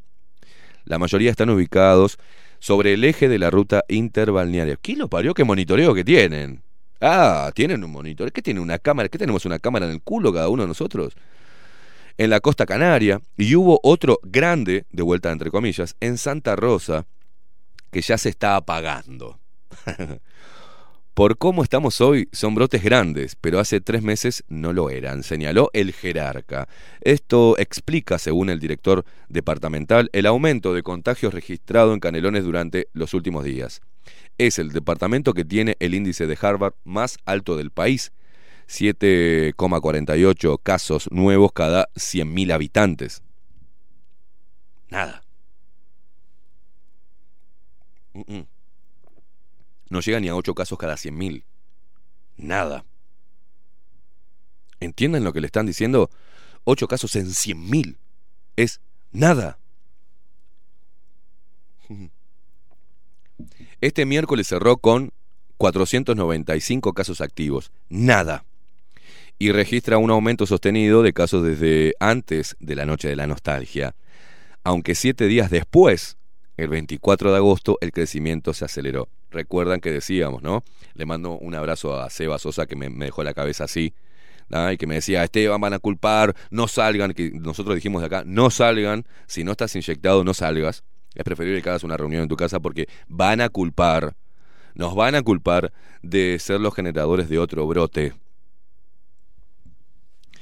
Escuchen bien, si bien de los 430 casos activos que había este lunes, escucha, escucha porque te lo está diciendo la noticia, yo quiero que por favor, para un poco, ¿estás manejando y sos, este, estás asustado? Para el auto. Para el auto y escucha. Estás laburando, presta atención. Hacete el que estás laburando y presta atención. Si bien de los 430 casos activos que había hasta este lunes, el 65% correspondía a personas vacunadas. Me están jodiendo. Me están jodiendo. Repito, a ver si te entra. Si bien de los 430 casos activos que había hasta este lunes, el 65% correspondía a personas vacunadas y el 35% a personas que no fueron inoculados, viene el observador ahí, ¿eh? Viene el observador, es decir, no fueron inoculados y a personas inoculadas tenía que decir no vacunadas, porque no es vacuna. La particularidad es que quienes desencadenaron los brotes, es decir, los casos índice, fueron personas que no estaban vacunadas por voluntad propia. Pero ¿por qué si te lo estás diciendo? A ver, es decir, que ese 65%, ¿no? Que está positivo, teóricamente hoy, y está vacunado, que teóricamente estaría inmunizado el 35% restante, o sea, los no vacunados, y cómo tienen ese número aparte, ¿ah? y cómo saben dónde estuvimos. Por ejemplo, si vivís en Canelones, ¿qué sabes dónde estuve yo las últimas dos semanas? Bueno, contagiamos al 65% vacunado. ¿En serio? ¿En serio van a salir con ese discurso? ¿Y la gente come así de esa manera? Ah, sí, es por culpa de los no vacunados. Nosotros nos vacunamos y nos contagiaron, pero si estás vacunado, estás vacunada, mamú. No estabas inmunizada, guachá. Vieja pelotuda que salís a decir, por culpa, encierren todas a no vacunadas. He leído cada cosa. Así que los no vacunados estamos desparramando y estamos contagiando a los vacunados.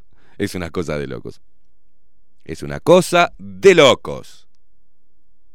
Después cuando hablamos nosotros que teóricamente los rebrotes son efectos secundarios de la vacuna, son los primeros efectos de esta vacuna experimental, de esta inyección experimental, somos locos. Pero el 65% es el que tiene de vuelta, teóricamente fue testeado. ¿Cómo hacen para saber? Fueron testeados y están vacunados. eh, ya están reculando, ya están teniendo miedo de que toda esta locura salga a la luz. Si sale a la luz todo este, toda esta corrupción de números, de cifras, de manipulación, de, de experimento, si el ensayo clínico, señor Luis Lacalle Pou and Company, y Frente Amplio, Partido Independiente y todos los partidos si sale mal el ensayo clínico que están practicando en Uruguay, ¿quién va a ir preso? Porque si sale mal quiere decir que gente se va a enfermar heavy o gente va a morir. ¿Qué información van a exportar después? Como, como dices, un ensayo clínico para exportar información relevante a la ciencia. El 65% lo dice Diario El Observador y lo dice este fucking jerarca.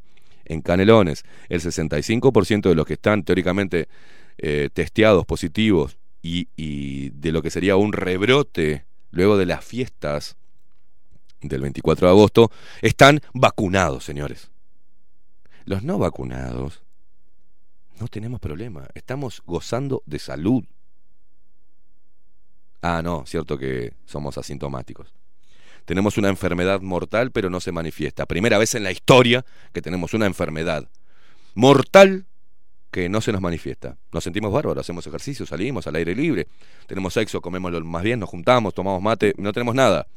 Ahora, el problema es de los vacunados. Y claro que sí, el problema es de los inyectados. Y lo lamento, señores, porque se lo hemos advertido desde un principio, de acá hay muchos. Hemos advertido, la ciencia ha advertido, movimientos sociales, civiles, internacionales, los premios Nobel advirtieron de que esto era una locura. Y usted, señor, señora, decidió hacerle caso a Luis Lacalle Pou, al ministro Salinas y a todo este gobierno de mierda. Y a todo el sistema político de mierda, ¿eh? Porque se, el Frente Amplio hace oposición hasta para un pedo. Pero en esta, que es la vida de las personas, la libertad de cada uno de los ciudadanos, está calladito. No dice absolutamente nada. Ni siquiera el más revolucionario de todos, la mierda de Pepe Mujica, tampoco habla ahora de la libertad. Es más, fue él el que dijo que los militares tienen que empezar a estudiar inglés y saber y ser bilingües porque vamos rumbo a un gobierno mundial. Fue el mismo defensor de los pobres y de la libertad a punta de pistola que fue a tomar whisky con Soros, Rockefeller y la mar en coche. Y fue el mismo que trajo la agenda mundial en su gobierno.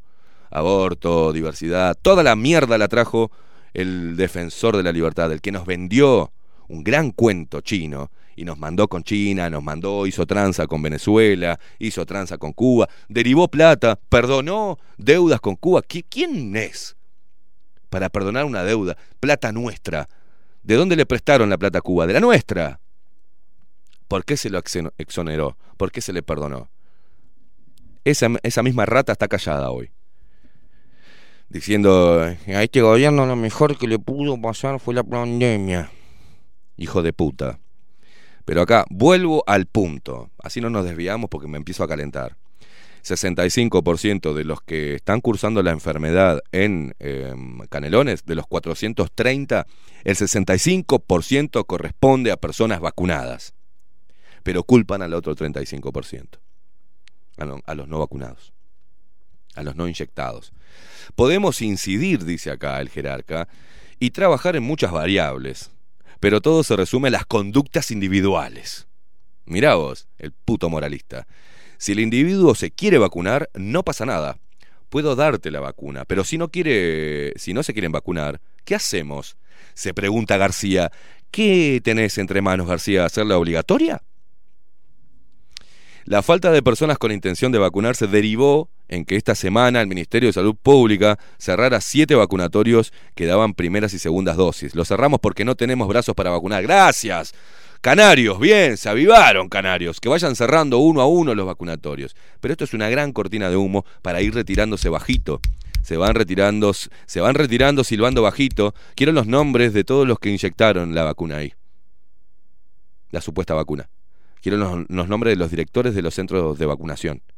Quiero ver si son especialistas en algo o si son verduleros o carniceros. Quiero ver quién estaba a cargo de inocular a personas con este líquido experimental. No se vayan los siete vacunatorios. Quiero los nombres de todos. Hay que empezar a exigir cuando te, si te vas a inyectar, inyectate, no hay drama. Pedir el nombre. El nombre completo. Tienen la obligación de dártelo. Acordate del nombre del que te metió la, inyección. Y si es una enfermera, un enfermero que está cumpliendo órdenes, decime quién es el encargado. Decime quién es el encargado de, de coordinar la vacunación. Y ahí toma ese nombre porque en algún momento vas a tener que hacerle juicio a alguien. ¿eh? El director de, departamental de salud entiende que el aumento de contagios no se puede explicar por el rezago de canelones en la vacunación. no, es al revés. Es porque el 65% está vacunado de los que tienen teóricamente la enfermedad con un PCR mm, de dudosos ciclos. Es increíble esto, Maxi. Yo no sé usted qué piensa. Porque si no me vuelvo loco.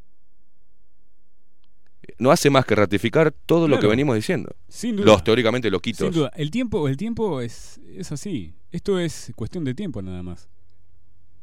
El tema es cómo van a seguir mintiendo, porque vio que fabrican, van fabricando una mentira para, para cada situación. Se les complicó, ¿eh? Se les complicó. En un comunicado, dice acá, luego se comenzaron a realizar iniciativas, como para, para voy a leerla entera porque si no, no perdemos el hilo. El director departamental de salud entiende que el aumento de contagios no se puede explicar por un rezago de canelones en la vacunación, pese a que el departamento lleva el 63,74% de las personas inoculadas. García argumentó en un comunicado este miércoles que Canelones cuenta, Canelones cuenta con un 24% de personas menores de 12 años, personas que por el momento no están habilitadas para recibir la vacunación de COVID-19. Te dije que venían por los niños. Te dijimos acá, vienen por los niños, cuida a tus pibes. Bueno. Si se tiene en cuenta este dato, la vacunación en nuestro departamento alcanza el 91% de los habilitados a vacunarse, lo que implica que Canelones se encuentra en el mismo rango de vacunación que el resto del país, afirmó. ¿Cómo te mueven la pelotita para acá y te sacan y te ponen? Vos fíjate, acá mirá justo, Maxi, lo que hablábamos creo ayer o antes de ayer. Viste que dicen el 70% de la población vacunada. ¿De qué población? ¿De qué población? ¿De la totalidad del país? ¿O de los que están, digamos, los que cumplen los requisitos como para vacunarse, inyectarse? Porque es muy mentiroso. Y acá él te lo dice. Si contamos, de, la población total de Canelones, llevan un 63,74% de personas inyectadas. Del total de la población. Ahora, ahí le tenés que sacar los que no, los que eh, menores de edad, ¿no? Sacale eso. Y él mismo está diciendo, acá está metiendo las patas este hombre. Sacá a los que no se van a vacunar, ah, y entonces el porcentaje sube, el 91%. Podrían tranquilamente decir el 91% de los habitantes de Canelones está vacunado. ¿No? Y ahí decir, ¡pah, qué bien Canelones! Y ahí eh, Harvard hace de mm, amarillo o naranja, pasa a verde. Y ya está liberado todo. ¿Se entiende? Simplemente con un, con un titular de un jerarca y un porcentaje mentiroso. Si vos no sabés, si no podés identificar todas estas cosas, estás en un grave problema, porque te vas a comer todo lo que te digan, todo lo que te diga la prensa y no vas nada te va a llamar la atención. Nada. Y sos capaz hasta de salir a justificar porque no, el 63% debe ser con las nuevas cepas que se encargaron de este, crear los no vacunados. Y nosotros estamos bárbaros. Autoconvencimiento. Sí, sí, sí, sí, es este. Si bien sigue el artículo, cuando se, sub- se puso en marcha el plan de vacunación, Canelones empezó rezagado y solo tenía cinco vacunatorios ha- habilitados, lo que derivó en la remoción del ex director departamental de salud. Con la llegada de las primeras dosis de AstraZeneca, el departamento fue priorizado y llegó a tener más de 20 vacunatorios en distintos puntos. Luego se comenzaron a realizar las iniciativas barrio a barrio, pueblo a pueblo, olla a olla. Iban, hola, ¿qué tal? ¡Ping! Poneme el brazo, macho, ¡ping! Toma, tres kilos de papa, cosa, poneme el brazo, sí, como no, ¡ping! Y todas alcanzaron a Canelones, e incluso todavía continúan, dice. No es que mm, nos quedamos quietos esperando a que la gente venga, los salimos a buscar, dice. Yo he ido olla a olla y cuando van sobrando vacunas, hemos salido a buscar gente para vacunar. Y alguna gente te dice, no quiero. Obvio, obvio. Eso contó el pelotudo del jerarca de Canelones. Dios querido, y esto es jerarca. Ciérrenle la boca que está embarrando a todo Canelones, a Orsi, a todo el Ministerio de Salud Pública. Está enterrando a todos de pico, señores. Nos dio un montón de material este pelotudo. o lo hizo a propósito porque es un, un patriota. Dice, "Ma, se los tiro para acá para que se den cuenta de lo que está sucediendo. Porque después salen a decir eso. Yo cumplía órdenes, pero he dicho muchas veces, he dado alertas para que la gente entienda. Son unas ratas. En un comunicado, la dirección eh, departamental, miren que estoy leyendo un artículo de la prensa oficial, ¿eh? del observador, que está abriendo comillas continuamente porque fueron las palabras del jerarca. En un comunicado, la Dirección Departamental de Salud de Canelones recordó que la vacunación contra el COVID-19 disminuye los casos graves, las internaciones en CTI, las muertes. Mentira. ¿Por qué siguen con eso? Como dijo Mazukeli, y me encantó, la gente no muere dos veces. Los CTI se llenaron y se desagotaron porque la gente se peló, señores. Se peló.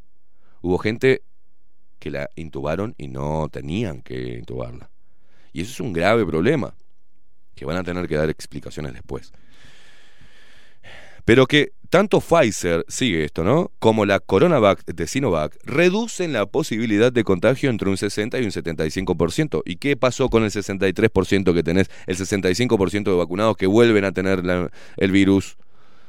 Diego García. Por lo que altamente, por lo que es altamente recomendable continuar usando mascarilla, ventilar los espacios y mantener la distancia física. Es como para cerrar un- una cagada enorme que se mandó este tipo abriendo la boca y nos dio hoy, creo que también la gente después de, ver tantas noticias y, y de recibir consignas como vacunarse de buen ciudadano, como si no, eh, pensar en los demás, no pienses solamente en vos, este, vas a matar al abuelo, vas a matar a los eh, inmunodeprimidos, si no te vacunas no salimos más de esta situación económica paupérrima. Eh, todas esas cosas. Fue a vacunarse, pero hoy está, por eso te digo, hoy eh, estamos de este lado, vacunados y no vacunados. Porque se están dando cuenta, gente que está rechazando la tercera dosis. Después están siempre los pelotudos de siempre y los miedosos de siempre, que siempre va a haber siempre. Que fueron corriendo. Recuerdan que subí en, en- Instagram la historia con la cola que había para, ahí en, en el hospital de clínicas afuera, en la carpita, para recibir la tercera dosis.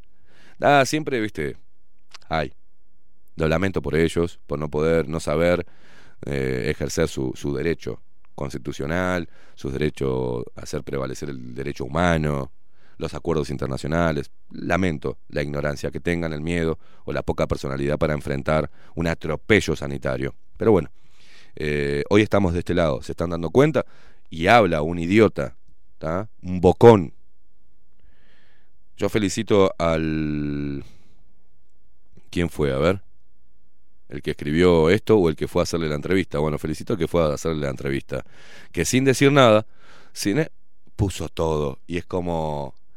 Le puso el micrófono y le dijo... ¿Y con esto qué, cuáles son las cifras, señor? Con voz de pelotudo. Él, no, las cifras, lo que pasa es que canelones, estamos haciendo.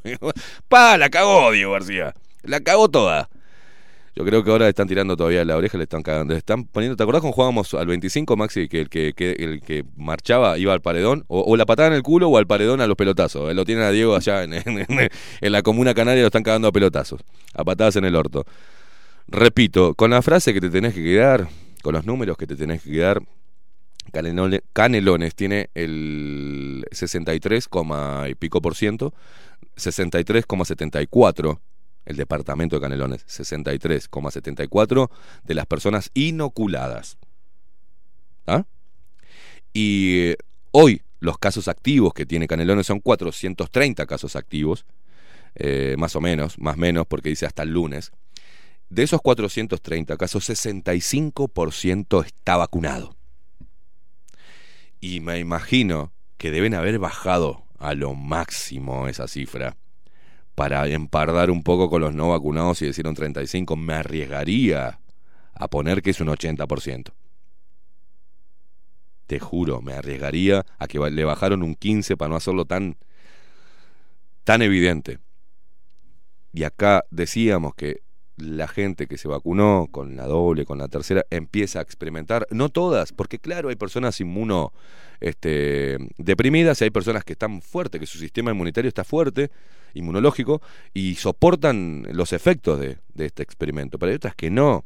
Y eso es también un discurso que ellos han dicho y con los cual nos han atacado. Ay, pero entonces no seas estúpido. Vos que pasaste por el virus y no te pasó nada porque estás fuerte, porque sos joven, pero a los viejitos los mata. Dependiendo de las partidas también. Deperdi- dependiendo de las partidas, dependiendo de- del laboratorio, se ve que algunos más benevolente que el otro, que la solución salina este, a veces viene, viene bien y que no es tan contraproducente, pero sí, obviamente se han registrado eh, reacciones adversas, leves, moderadas y graves después de la vacunación. Los índices de muerte subieron, o sea, se dispararon después que empezó la campaña de vacunación, de inyección, de inoculación experimental.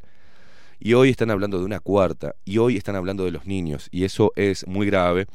Creo que mi, mi bandera, la de Uruguay, y, y mi, nuestra presencia ahí el 18, el 18 de, de este mes, 18 de septiembre, vamos a estar en la Plaza de la Bandera, pero creo que hay que hacer eh, mucha cartelería con, con el tema de los niños, hay que defender eh, la salud de los niños, porque vienen por ellos en realidad. Y vienen por ellos y te van a poner la, la autorización de la FDA por arriba, te van a poner los resultados maravillosos de Chile cuando empieza a vacunar pibes, pero hay casos de miocarditis, hay casos de hay casos severos graves, no se está estudiando, no te están dando seguridad para nada, tenés que seguir firmando. Y quédense tranquilos, había algo para cerrar el- eh, este bloque, ya se viene Aldo Mazzucchelli con su columna Extramuros. Eh, no, que la van a hacer obligatoria, señores, no pueden, tranquilos, no pueden hacerla obligatoria legalmente, ni por decreto ni nada. ¿Saben por qué? Porque si la hacen obligatoria, tienen que hacerse cargo de todos los efectos adversos y no te tienen que hacer firmar más nada. Van a tener que hacerse cargo el Estado, el gobierno uruguayo, en todo lo que pueda pasarte si te vacunas. Y hacerla obligatoria es hacer obligatoria, obligatorio un ensayo clínico. Se contrapone con los derechos y con los acuerdos internacionales, con los tratados. O sea, sería, al no ser una vacuna en, en- en su fase completa y ser experimental, no la pueden hacer obligatoria. No pueden. No hay forma. Te van a decir que, che, si no se ponen las pilas la hacemos obligatoria. Mentira, no pueden. ¿Quién se va a quemar la ropa? ¿Quién va a meterse solito a la jaula? Y va a cerrar con llave y se va a poner el trajecito a rayas. Nadie. Como no es un medicamento completo, sino que es experimental, porque es un ensayo clínico, no pueden hacer obligatorio un ensayo clínico que viola todos los derechos. Así que quédense tranquilos que no la van a hacer obligatoria. Depende de vos hablar todas estas cosas y esgrimir tus derechos y pararte firme y decir no. Tenemos un Ministerio de Trabajo, ¿para qué carajo está? Tenemos un PIT-CNT, ¿para qué carajo lo tenemos al PIT-CNT cuando deja que violen todos los derechos laborales porque no se inoculan y los echan? ¿Dónde estás, PIT-CNT? ¿Dónde estás, defensor de los trabajadores? ¿Dónde mierda estás? Rata de Pereira. Ah, cierto. Candidateándote ahora para ser presidente del Frente Amplio. El, el hombre que tenía independencia de clase. no hay nadie. El único que puede defenderte sos vos mismo. Estos son mis derechos. No soy carne de eh, experimento. No soy una rata. Tengo mis derechos. No es obligatorio. Y como no es obligatorio, no me pueden obligar a nada. Y no pueden eh, amonestarme por algo que no es ley, que no es obligatorio. Y los libertarios, que entienden de esto y que saben que tienen que pelear por la libertad individual de cada una de las personas que habitan este puto país, también están callados. Y el herrerismo sale a buscar apoyo para la ley de urgente consideración. Está complicado, ¿eh? Está complicado. Vamos a hacer una pausa. Luego de la pausa se viene Aldo Mazzucchelli con su columna Extramuros. Acompáñanos hasta las 10 de la mañana. Esto es La 30. Esto es Bajo la Lupa.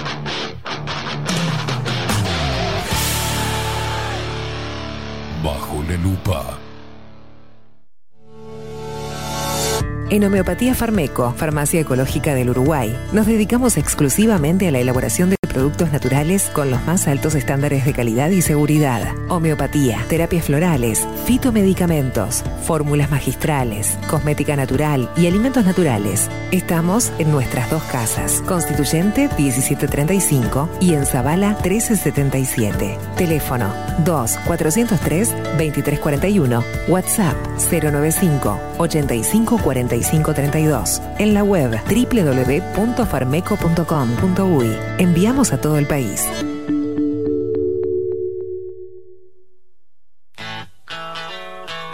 Si busco timbres notariales. Salón Libertad. Y si busco juguetes. Salón Libertad. Y si busco. No busques más. Salón Libertad tiene todo lo que te puedas imaginar. El salón más completo del centro. Agencia oficial de timbres notariales, profesionales y judiciales. Y si busco fotocopias. También. En Salón Libertad. Paraguay 1344. Teléfono 2-900-3833. Y si busco golosinas, y si busco refrescos, y si busco alfajores. También. Salón Libertad 2 938 33.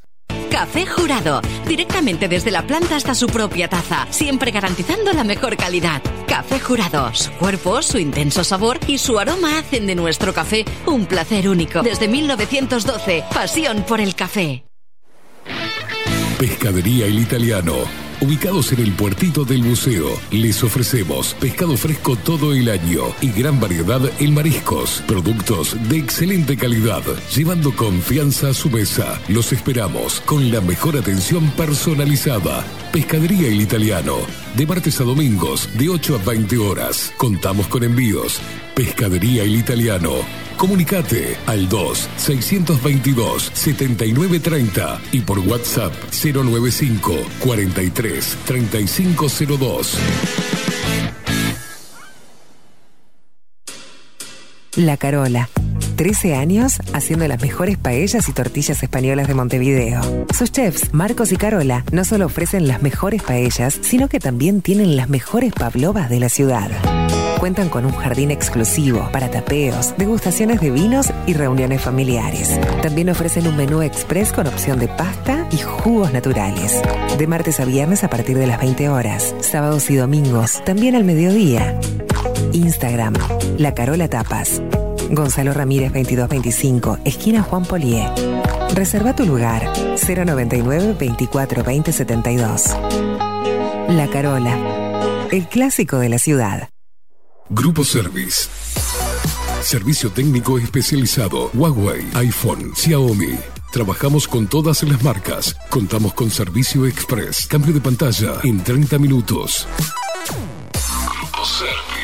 Grupo Service. Reparación de celulares, computadoras y tablets. Encontranos en nuestra web gruposervice.com.uy y por WhatsApp 094 389 568.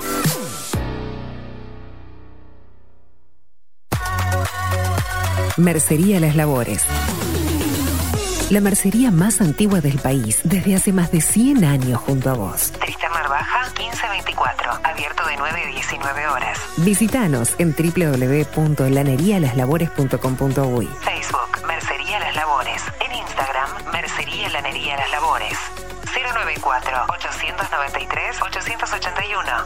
En artículos de mercería y lanería, lo que no encuentra aquí, no existe. Wolfer Contenedores. Realizamos oficinas, viviendas y proyectos a medida. En Wolfer Contenedores armamos el proyecto para tu vivienda con uno o más contenedores. Visita nuestro showroom en Ruta 1, kilómetro 155-500 y elegí tu vivienda. Wolfer Contenedores para entrega inmediata. Informate al 094-263-705 45 20 31 63 o en wolfer.com.uy. Wolfer Contenedores desde Colonia y Montevideo para todo el país. La imagen lo es todo. Adolfo Blanco, fotógrafo profesional. Una buena foto guarda tus recuerdos y también puede vender tus productos. Cobertura fotográfica de cumpleaños, bodas, eventos empresariales, retratos, books, fotos de productos, fotos para web. Fotógrafo profesional, Adolfo Blanco, 099 150 092. Mercado de Carnes La Vaquilla. Ofrece a sus clientes los mejores cortes y la mejor atención. Ventas por mayor y menor. Descuentos especiales a colegios y caterings. Envíos sin cargo. Teléfono 2-208-9877. Horarios de lunes a sábados de 7 a 13.30, de 17 a 20 horas. Domingos de 8 a 13 horas. El tierno sabor de nuestras mejores carnes a su mesa. Mercado de Carnes La Vaquilla. Avenida San Martín, 2555. Teléfono 2-208-9877. Envíos sin cargo.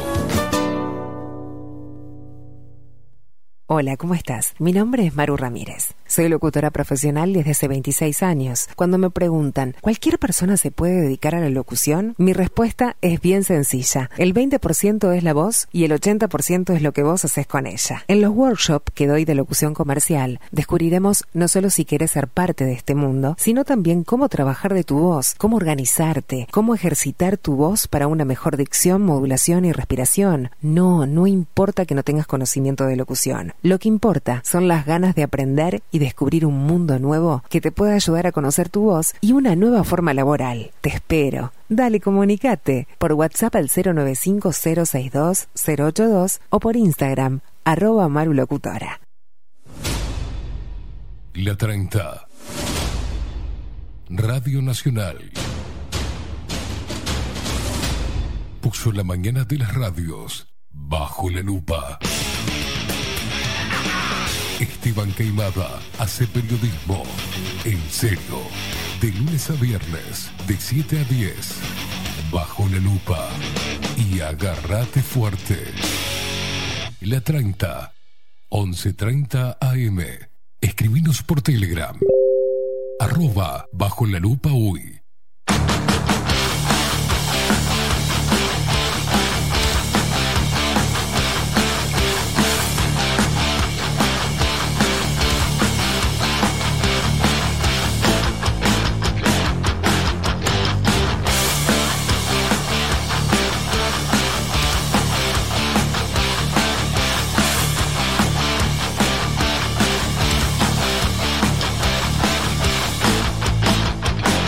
Once minutos pasan de las 9 de la mañana, eh, seguimos en la 30, esto es Bajo la Lupa de lunes a viernes de 7 a 10 de la mañana, gracias por todos los mensajes a través de Telegram. Mariel Cortito Leo 1 vivo en Canelones, dice la gente, de acá se fue a vacunar a Montevideo porque demoraban, dice, a mí no me tocan, ¿eh? y se manda una puteada. Después habla, hay que entender que el vocero de Canelones es uno de los muchos alineados programados, bueno, que el discurso obviamente va hacia los programados, los que van a justificar y no van a entender lo que leen. Eh, muchísimas gracias Ana, te mando un abrazo enorme. Pero es momento de presentar hoy jueves la columna de este señor. Extramuros. Aldo Mazzucchelli y su columna Extramuros. En Bajo la Lupa.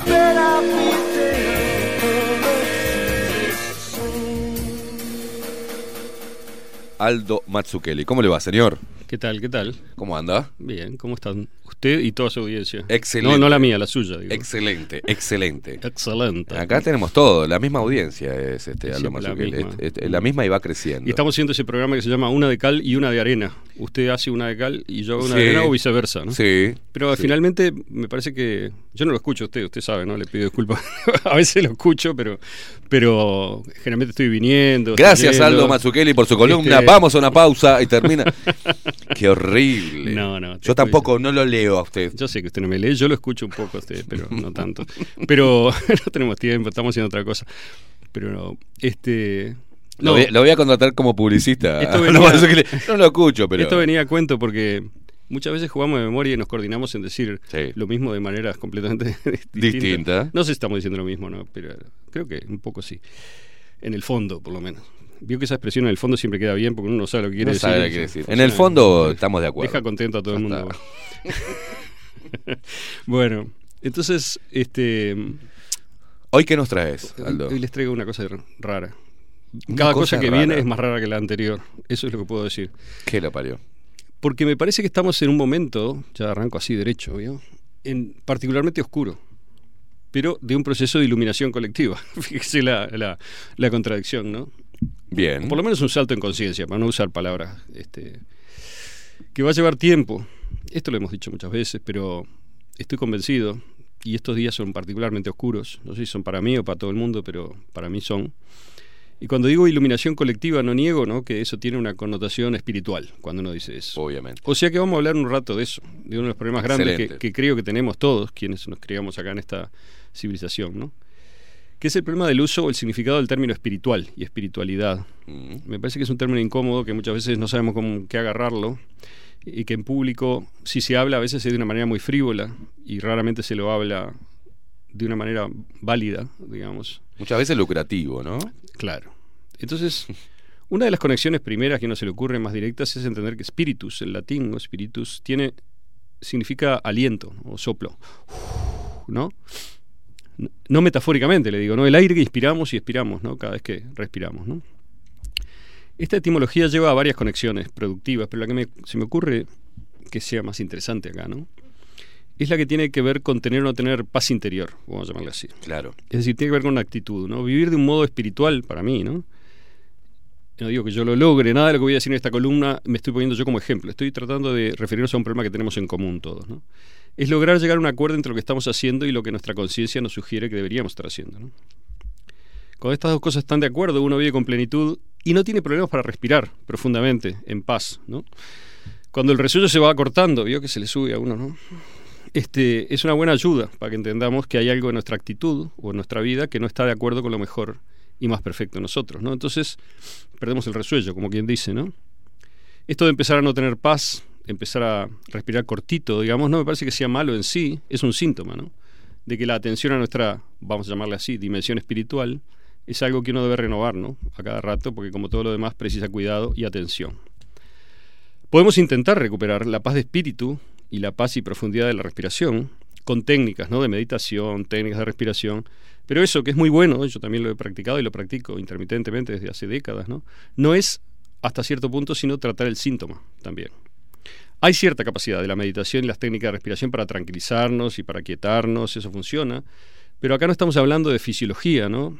Lo que, lo que uno apaga por un lado aparece por el otro. Cuando uno realmente sabe que no está en paz en lo que está haciendo, ¿no? En cómo está viviendo y en aquello de que uno no está encarando, digamos, ¿no? Y que a veces o no siempre nos reclama una atención seria, ¿no? Entonces, para mí, al menos, la vida espiritual, la espiritualidad, no tiene nada que ver, no tiene una relación clara, por lo menos con la práctica de determinadas cosas, que es también el consumo de determinadas cosas, ¿no? Esta civilización nuestra, después que mató a Dios, ¿no? Poniendo en su lugar una versión objetivista y científica de la razón, allá en los siglos XVIII y XIX, ¿no? Empezó a consumir espiritualidad de importación. La importó de Oriente, ¿no? Porque el Imperio Británico tenía sus mercaderes y sus viajeros por allá, por India, por China, por Medio Oriente. Y porque en esas culturas el desarrollo escrito y vivido de la centralidad de lo espiritual era grande entonces, ¿no? Entonces hubo filósofos europeos, como algunos románticos primero, después Schopenhauer en Alemania, ¿no? que estudiaron y trataron de integrar esto en los sistemas filosóficos que estaban construyendo. Después los teósofos, ¿no? de Madame Blavatsky, allá por fines del 19, lo convirtieron casi en un fenómeno de circo, ¿no? propagandeable, lo hicieron conocer a millones. Ingleses, yanquis, franceses cultivaban a fines del 19 toda clase de rituales de contacto con los difuntos, por ejemplo. Intentaron recuperar la astrología, la magia, la numerología. Contribuyeron a toda una gran mezcolanza de cosas que son maravillosas y siniestras, ¿no? Cada una de las cosas que mencioné puede ser maravillosa o siniestra dependiendo de quién y cómo la encare, ¿no? Y luego exportaron todo eso junto con inciensos, estatuillas orientales y clases pagas a maestros espirituales a todos los puntos de sus imperios transatlánticos. A eso me refería con lucrativo. Mientras tanto, y en cambio, gente como mi abuela, por ejemplo, mis abuelos, ¿no? o mis tías, digamos, por cierto, todos ellos católicos practicantes, ¿no?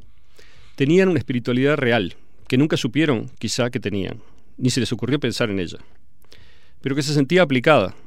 Cuidaban a los demás, se comportaban ellos dentro de un acuerdo entre sus posibilidades y sus deseos y enseñaban a una ética, ¿no? en la práctica, sin hablar nunca de esto, casi nunca, muy clarita a todos los que los rodeábamos.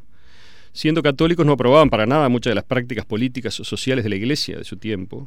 De ninguna manera habrían aprobado ni la pedofilia, ni el mal uso del poder espiritual para fines políticos, ni la alianza entre las autoridades de la Iglesia y el poder militar, ni ninguna de esas cosas. Ellas más bien creían en lo que hacía el cura de la parroquia, ¿no? hasta donde podían saberlo. ¿no? Y si eso funcionaba bien, con eso más o menos les bastaba. ¿no? Entonces, Es que es la mayoría, lo que acabas de escribir es la mayoría del católico. Este, Lo que quiero decir es que aquellas personas sabían muy bien qué estaba bien y qué estaba mal en lo que importaba, que era su propia vida y sus propias acciones. No se hacían trampas al solitario en eso. Y si hacían las cosas mal, intentaban corregirse. Lo más simple del mundo, ¿no? Y eso para mí es tener una vida espiritual o una profundidad espiritual. Es algo interno y algo que se percibe en las acciones, ¿no? En las conductas. Entonces, es ese tipo de espiritualidad, la real, que tiene que ver con lo que uno hace y con el modo en que naturalmente respira, lo que me parece que estamos teniendo que prestar atención de nuevo, ¿no? En este tiempo de pandemia. Porque este tiempo de pandemia es una gran oportunidad para poner nuestras casas en orden, digamos, ¿no? Espiritualmente hablando. Y de un modo, yo diría, estratégico, es decir, revisar cómo hemos estado viviendo en todos los sentidos y encararnos con nuestros propios miedos principales también. Pero esta no es, me- parece, ¿no? No tengo un modo de mostrar esto, pero no es una pruebita cualquiera. Sino que se trata de un tiempo generalizado de prueba en donde lo que aguante la prueba seguirá y el resto morirá. Y ojo, los que podemos morir somos nosotros primero, ¿no? Nosotros mismos, cada uno de nosotros, ¿no? O nuestros seres queridos. De modo que no es una pruebita como las de siempre, un sustito, ¿no? Sino una oportunidad mayor. En cierto modo definitiva, ¿no? Es un antes y un después, ¿no? Entonces, voy a contar una intimidad de pandemia, digamos. Yo, tengo, o tenía, no sé. Un amigo médico. Alguien a que yo quiero mucho, y creo que él también. Al menos entendiendo querer como un sentimiento tranquilo pero largo en el tiempo, ¿no? Lo conozco hace más de cuatro décadas, ¿no? De confianza mutua, ¿no? Él ocupa un cargo médico importante en un hospital importante de Montevideo. Tiene una muy buena carrera, que se construyó de abajo, estudiando y trabajando muchísimo. Yo lo conocí de niño, ¿no? Y no es un tipo rico para nada, de familia. Y técnicamente me consta que es un buen médico, ¿no? Cuando todo esto empezó, en el 2020, fue una de las primeras personas con las que quise hablar. Él me fue contando lo que veía, ¿no? Él vio desde el principio que algo había que era un poco distinto a las condiciones habituales, pulmonares y demás, pero también creo que vio desde el principio el fraude, ¿no? Y me dijo explícitamente, también desde el principio, que esto era un inmenso negocio, ¿no? Lleno de vivos que estaban aprovechando. Él me contaba también allá por abril o mayo de 2020, ¿no? Del miedo tremendo de muchos de sus colegas, de cómo no querían ir a trabajar, por ejemplo, ¿no? Hasta el punto que tuvieron que licenciar a uno de los jerarcas del CTI donde él trabaja porque el miedo pavoroso que tenía les impedía trabajar a todos, digamos, ¿no? De cómo algunos médicos hacían que los pacientes se quedasen en la puerta de las consultas, por ejemplo, no los dejaban entrar ya, ¿no? Por el miedo a contagiarse. También me compartió alguna de sus fuentes de información, donde aprendí algo tremendo, ¿no? Que es que los médicos, incluido mi amigo, no todos, por supuesto, pero quizá muchos de ellos, no se informan científicamente en serio a, veces, sino que confían en una comunicación sola que les llegue de una fuente con la que están comprometidos y consideran confiable de antemano. Por ejemplo, cosas que les han llegado a los laboratorios, a lo que los médicos, a los que los médicos consideran la ciencia, ¿no? Muchas veces, y en los que confían, como no dándose cuenta de los gigantescos y estructurales conflictos de interés que hay. O, por ejemplo, me compartió mi amigo un reporte breve que le había llegado a través de un foro de médicos intensivistas del que él participa y que decía que la hidroxicloroquina no se debía usar porque ya estaba fehacientemente demostrado que no tenía efectos contra el COVID. Allá por junio, julio. Y para eso remitía al artículo del Lancet, que luego fue retirado por trucho, ¿no? Bueno.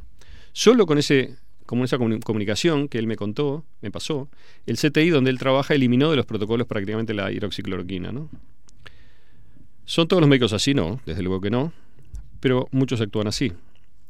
Mi amigo fue cambiando, ¿no? Prueba espiritual significa cuando te apretan en serio, o la vida te aprieta en serio, y la amenaza es que pierdas todo o casi todo lo que crees que tenés o que te importa. ¿Qué haces? Entonces, cuando la cosa se complicó con el aumento de tests y por tanto el aumento de casos, entre comillas, ¿no? mi amigo empezó a ponerse más agresivo en un grupo de WhatsApp que teníamos, ¿no? que compartimos. En un momento dijo, ahora se, van a ver, se va a ver la gravedad de todo esto y se van a terminar los pasquines pandémicos. Escribió eso, me acuerdo. Obvia referencia de extramuros, porque yo soy la única persona que tenía un pasquín pandémico, digamos, ¿no? en ese lugar. Este, es decir, en determinado momento mi amigo hizo una opción, tomó una decisión y se radicalizó de aquel lado, vamos a decir. Y desde entonces no intervino más en el grupo, ni habló más conmigo, hizo una especie de declaración de orgullo, no me dan la importancia de héroe que tengo, y se cayó la boca. Dejó de permitir que el aire de la comunicación entrase y saliese de él, como quien dice, al menos conmigo y con nosotros. Para mí este tipo de decisiones son decisiones espirituales, es de eso que estoy hablando, ¿no? Claro. Y esto enseña que todos tomamos decisiones importantes que son estrictamente espirituales, es decir, son de conducta y son profundas, tienen grandes consecuencias, y que el miedo juega un papel fundamental en todo esto, cuando esas decisiones se toman en tiempos de prueba, o bajo presiones reales, o que uno mismo se pone. Porque la siente. ¿Cuánto de nosotros estamos viviendo en este contexto de lo que llamo decisiones espirituales informadas por el miedo? ¿No? El miedo, que es a lo que me quiero referir ahora, es un ingrediente totalmente central del tiempo en el cual estamos, en todos los ámbitos. Hace unos días, una persona que es importante en mi vida me mandó una cita, o un meme, como dicen ahora a veces. Para mí es una cita. Es de mi colega y tocayo Aldous Huxley. O eso parece, por lo menos está firmada por él. Y dice así. Dice, el amor ahuyenta al miedo. Y recíprocamente, el miedo ahuyenta al amor. Y no solo al amor el miedo expulsa, también a la inteligencia, la bondad, todo pensamiento de belleza y verdad, y solo queda la desesperación muda. Y al final el miedo llega a expulsar del hombre la humanidad misma. Sí, lo, lo hemos compartido. Bueno, Doug Casey, que algunos sabrán de quién hablo, es uno que edita International Man, que es un analista, un estratega y predictor de política y economía, ¿no? Es un capo. Decía esto en una entrevista el otro día, que la había, de hecho, si de paso la voy a publicar este número. Decía Casey, el gran periodista estadounidense H.L. Mencken dijo una vez, cita, ¿no? El objetivo de la política práctica es mantener a la población alarmada y por lo tanto clamando por ser conducida a la seguridad, amenazándole con una serie interminable de espectros, todos ellos imaginarios. En este tiempo en el que estamos, el miedo es una clave, tanto a nivel general como individual. Sí, claro. Entonces, recurro a una de mis fuentes de espiritualidad más firmes, que ya he citado aquí otras veces, que es el I Ching, o el Yi King, como dijo una china una vez que le pregunté en Estados Unidos. La gente cree que el I Ching es un oráculo que te dice el futuro. Eso es falso. O si es cierto, lo es de un modo especial, particular, ¿no? El I Ching no es un oráculo que te dice el futuro, sino una especie de espejo implacable. Si lo tiras en serio y crees y confías y te entregas a lo que pasa ahí, lo que hace es decirte, algo así, ¿no? Te dice, vos sabes que estás actuando así, y que si actúas así, la situación va a cambiar hacia allá. Esa es mi descripción del I Ching, ¿no? Es, es inexorable y no es culpa de nadie, es así, porque así son siempre las cosas en un mundo, en un fluir que parece caótico, pero que nunca lo es. Fluye con una guía y un sentido.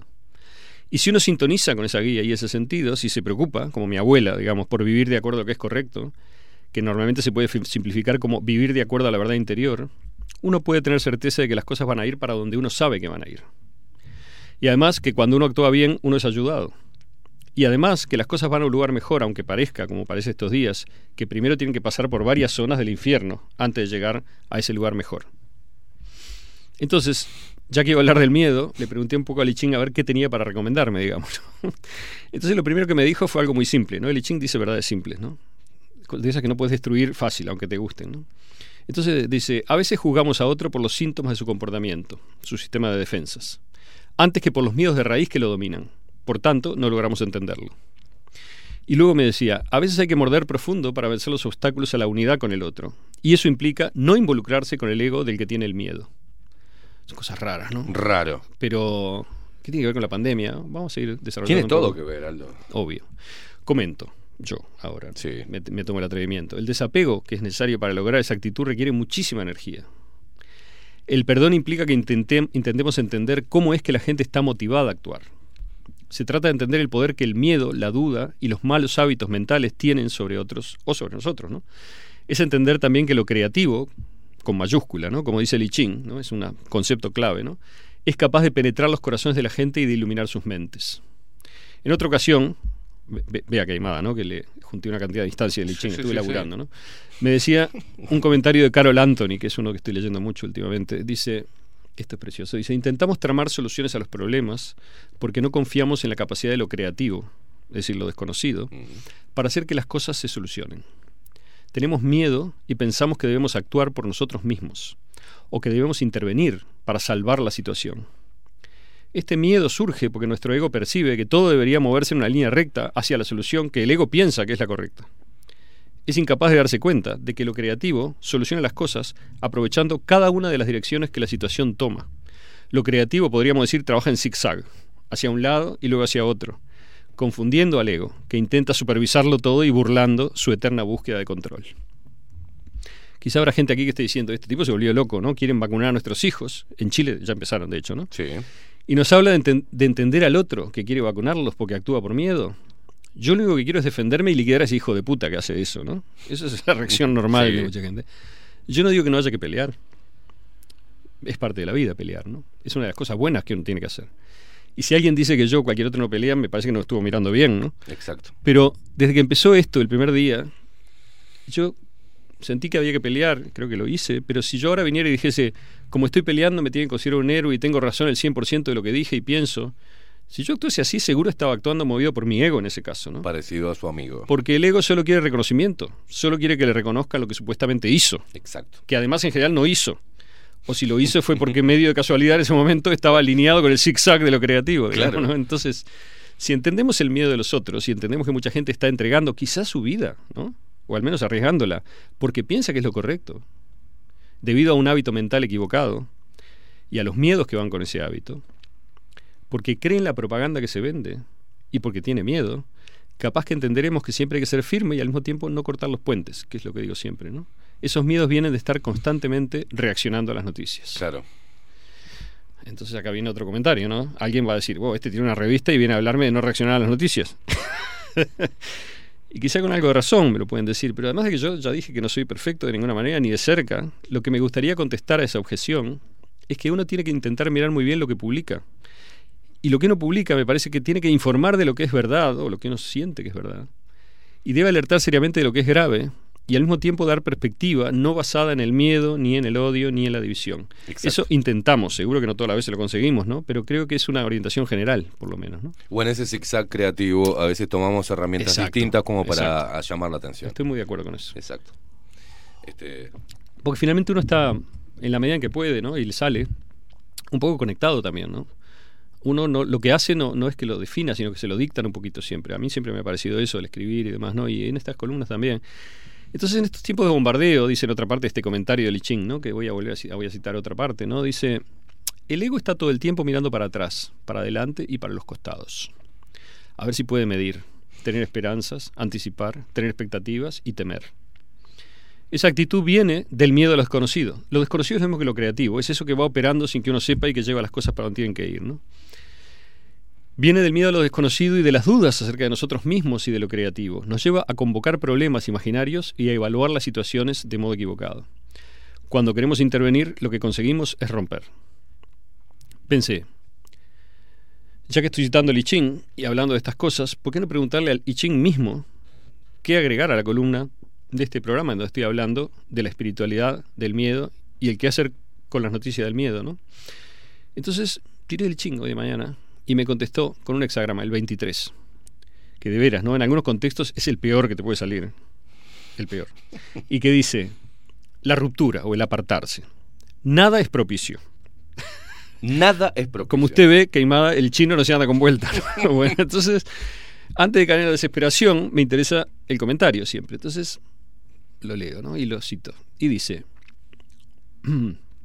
la duda y el miedo ya han hecho que rompiésemos con nuestro camino, o amenazan con hacerlo. Vea que esto no es una ruptura amorosa, ¿no? Es algo mucho peor, es la ruptura con el camino propio, que es siempre el del bien, ¿no? Nada menos. Entonces sigue, ¿no? El comentario de Carol Anthony dice, la primera duda es si alcanzaremos nuestra meta siguiendo el camino de la docilidad y la inacción, simplemente aferrándonos a que el poder de la verdad corrija la situación en la que estamos al dejarlo hacer en nuestra propia actitud. O sea, permitirle a ese poder de la verdad que actúe por nosotros a donde sea que tenga que ir. Tenemos miedo de dejar que las cosas sigan su rumbo. Pensamos que tenemos que influir en la situación a través de alguna estrategia o algún plan. Incluso considerar esto ya es habernos apartado del camino, ya es haber roto. Cuando nos apartamos de nuestro camino, le cedemos la iniciativa al hombre inferior y a nuestros inferiores. Y sigue comentando, y me parece muy propicio leerlo, ¿no? A veces pensamos que debemos armarnos contra una situación que va a comprometer nuestros principios o llevarnos a nuevas dificultades. Tomar acciones preventivas o incluso contemplar hacerlo ya es romper, ya es apartarse del camino, romper con nuestro rumbo verdadero. Tenemos, dice, es muy fuerte esto, ¿no? Que confiar en que vamos a recibir la protección que necesitamos. Puesto que mientras creamos que debemos defendernos, el poder superior nos va a abandonar a nuestras propias fuerzas. Debido a que no tenemos confianza, nos aislamos más. Y esta es la parte que más me gusta, ¿no? que me parece más propicia ¿no? para estos tiempos. ¿no? Dice, este hexagrama puede referirse a cuando otros se apartan de su camino. Fíjense usted en todas las veces que en estos tiempos hemos dicho, ah, este que sale a declarar por, por tele, no sé qué, y cómo va a decir eso, ¿no? O que está siendo un genocida, un criminal, o así yendo para allá o para acá. Es como que sintiéramos que podemos estar adentro de los demás y decirles lo que tienen que hacer y hacer juicios continuamente, ¿no? Entonces, dice el chino, durante estos tiempos nosotros debemos someternos y no hacer nada, ni aceptar ningún rol que ellos asignen. En cambio, debemos permanecer dóciles, seguir nuestro camino y dejar que lo maligno colapse por sí mismo. Pese a que aquellos de quienes nos desconectamos sufran adversidades, ah, por ejemplo, hay gente que se vacuna y se muere, ¿no? Sí. Las adversidades son las que les darán la oportunidad de, de aprender lo que es correcto. El hombre superior no le teme a la adversidad. Entiende que a menudo es el medio por el cual podemos crecer y corregir nuestras actitudes viejas y decadentes ante la vida. Es así que la vida, con sus adversidades, es el lugar de trabajar para desarrollar nuestra conciencia superior. Entonces, esto me resultó interesante que saliera hoy, porque es algo que venimos viendo y, y, diciendo varios de nosotros, muchos de nosotros, o todos nosotros, desde hace tiempo ya, ¿no? Que acá hay un, un es lo que decía al principio, hay un crecimiento de conciencia, aunque no lo queramos ver, y aunque nos peleemos contra él, incluso es, no importa eso, va a pasar igual. Digamos. Aunque nosotros no sepamos manejarnos adentro de esto, igual está pasando. Y está pasando para bien. Es decir, yo estoy seguro de que hay mucha gente ahora, mucha más gente ahora, que se está preguntando cosas respecto, por ejemplo, de cómo funciona el poder en este Sí. mundo, cómo funciona la comunicación, quiénes son las personas en las que puede confiar y en las que no. Eh, Cuando en las de a peso, ¿no? Como dicen los viejos, ¿no? O Sí. sea, cuando las papas queman, digamos, este ¿Cómo es la estructura mismo Claro. de- del poder? Exacto. Se está revelando. Y, y esto yo no me canso de repetirlo, digo, en cuanto censuran es porque hay una debilidad del otro. Si no, no precisa. Mientras estaba fuerte, no censuraba. No hacía falta. Si estaba todo bien, todo se movía, pero ¿sabes Claro. cómo? Como sobre aceite. ¿Por qué hay censura ahora? Porque hay más gente del otro lado que dice, no, ¿está mal? No creo. ¡Ah! ¿Qué hacemos? ¿No? Fake news. Hay gente que cree en Bolsonaro, no sé, en, sí, sí. ¿no? en, todas las en todos los monstruos, digamos, con los cuales nos, nos- en, lo- en los talibanes, en, todos los monstruos con los cuales han, este, que han generado desde hace 20 años, por lo menos, en la última etapa, desde siempre, ¿no? Pero en la última etapa, de hace unos 20 años más o menos, han generado todo un repertorio de monstruos y espectros, como decía aquel periodista, con los cuales nos dicen, ah, viene el cuco, ahora yo te voy a salvar. Exacto. El cuco es el COVID ahora y las vacunas son lo que nos, va- lo que nos va a salvar. O, no sé, obedecer a las autoridades, o encerrarse, o seguir, o creer a pie juntillas en todo lo que se dice, y aceptar que no tenemos ninguna autonomía, ninguna capacidad de seguir nuestro interior, que, en fin, todo lo que ya sabemos, ¿no? E- Es bueno que, que vos estés hablando de- en, este, en este plano hoy y de esto hoy, porque mm, me haces eh, recordar un montón de cosas. Por ejemplo, una persona eh, identificada con, con una ideología política me dijo una vez, Esteban, tu oposición a todo esto termina siendo funcional.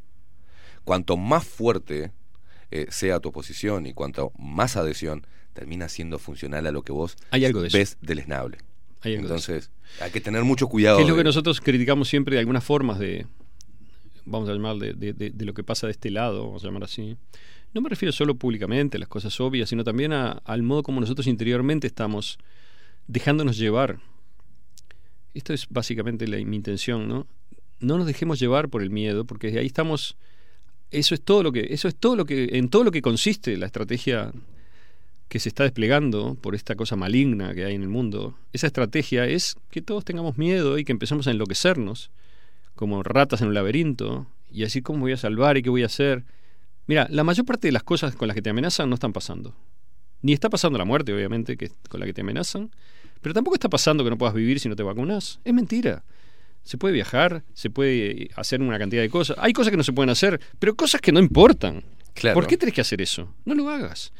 Donde es más, más este, pesado todo el asunto es en el tironeo que le hace la conciencia de manada a cada individuo, ¿no? Y sobre todo Claro. los más jóvenes es más jodido. Porque a uno ya, ¿a dónde lo van a llevar? Le importa un bledo, digamos. Pero si vos tenés 18 años es difícil, ¿no? Y cuando los jóvenes dicen, ay, todos, no sé, hay una fiesta y yo no puedo entrar porque no tengo el pase. Y también la sensación de querer ser igual a los otros, porque es muy, es muy difícil, ellos lo saben, digamos, los que están haciendo este discurso saben que tienen que tocar ahí, porque saben que eso es muy difícil. Y es muy difícil mantenerse independiente a los 17 años, ¿no? Yo no creo que hubiera podido hacerlo, digo la verdad. Este, no sé si hubiera podido.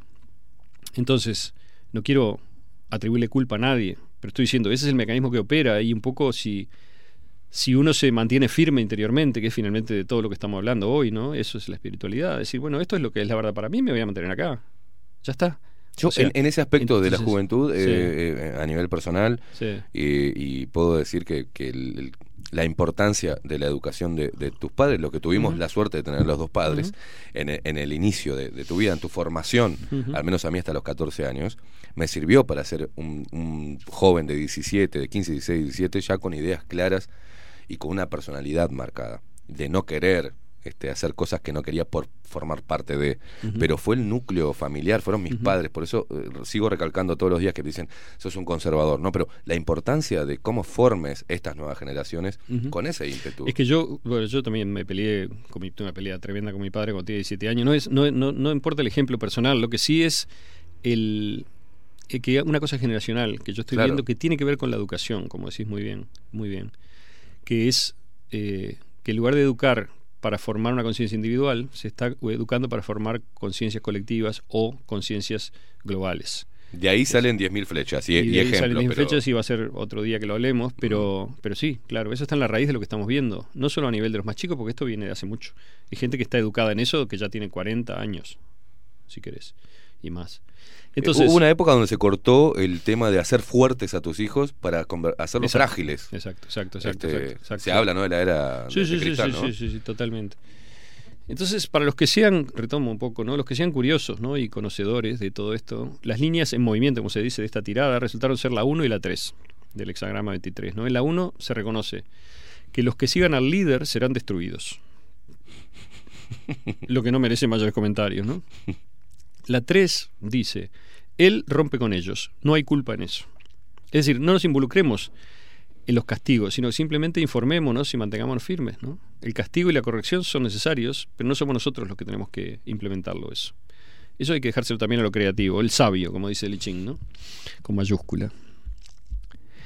¿Esto que digo implica hacer cualquier cosa? ¿Aceptar cualquier cosa? De ninguna manera. ¿no? O sea, si uno dice mantenerse firme y en la verdad interior, no quiere decir aceptar cualquier cosa. Muchas veces quiere decir rechazar casi todo también. Claro. Rechazar cosas que uno está haciendo que están mal, rechazar cosas que a uno se le plantean y que piensa que es lo único que puede hacer. No, no. Lo que es verdad es lo que tenés que hacer. Lo que es verdad de tu corazón, digamos. ¿no? Entonces la recomendación de inacción implica ir corriendo a vacunarse. Luego que no. Todo lo que hagamos es una acción, además, ¿no? La inacción es una acción, Sí. o sea, incluyendo no hacer nada en absoluto, por ejemplo, y sentarse abajo de un árbol. Eso también es hacer algo, ¿no? Es sentarse abajo de un árbol y no hacer más nada. Entonces, vamos a entendernos bien, lo que se dice, nos dice es que no nos enrosquemos en los miedos, yo creo. Que no nos dejemos llevar al juego ese del pánico ¿no? que se viene proponiendo. Que seamos firmes en decir nuestra convicción y en actuarla en nosotros, sobre todo. Pero también que entendamos que a veces el otro precisa hacer algo horrible.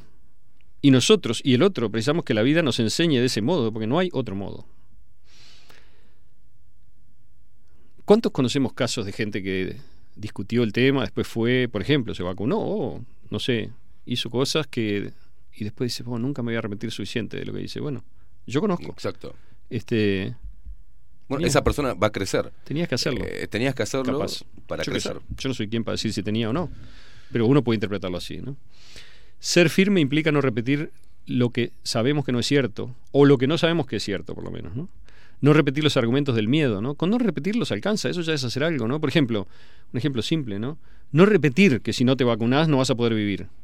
Eso es falso. Acá y en todo el mundo es falso. Hoy. Sería como decir, si te vacunas vas a morir indefectiblemente. Lo mismo. Lo mismo. Tampoco digas eso porque no es cierto. Exacto. Es un argumento calculado deliberadamente para meter más miedo y más presión.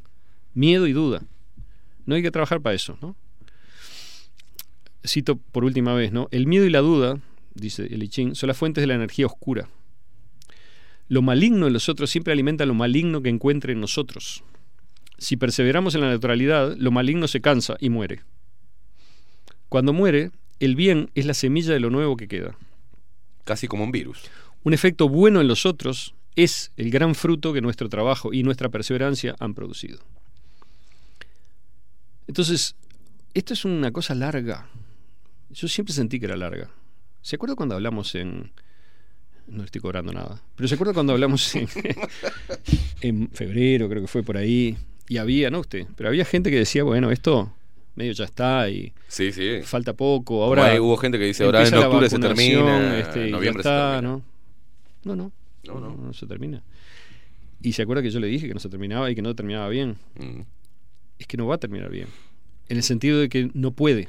Porque ya hay fuerzas que se han lanzado que no tienen vuelta atrás. Hace rato que pasó eso.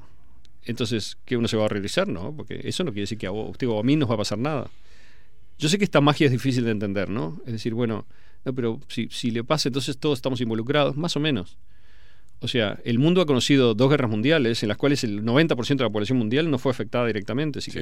Entonces, ¿es una guerra mundial? Sí. Afectó a todos indirectamente, por supuesto, ¿no? A Uruguay lo afectó para bien. A Uruguay nunca fue tan rico, por ejemplo, como durante la Segunda Guerra, ¿no? Y después. Entonces, no es tan simple. A veces uno también vive la experiencia que le corresponde, ¿no?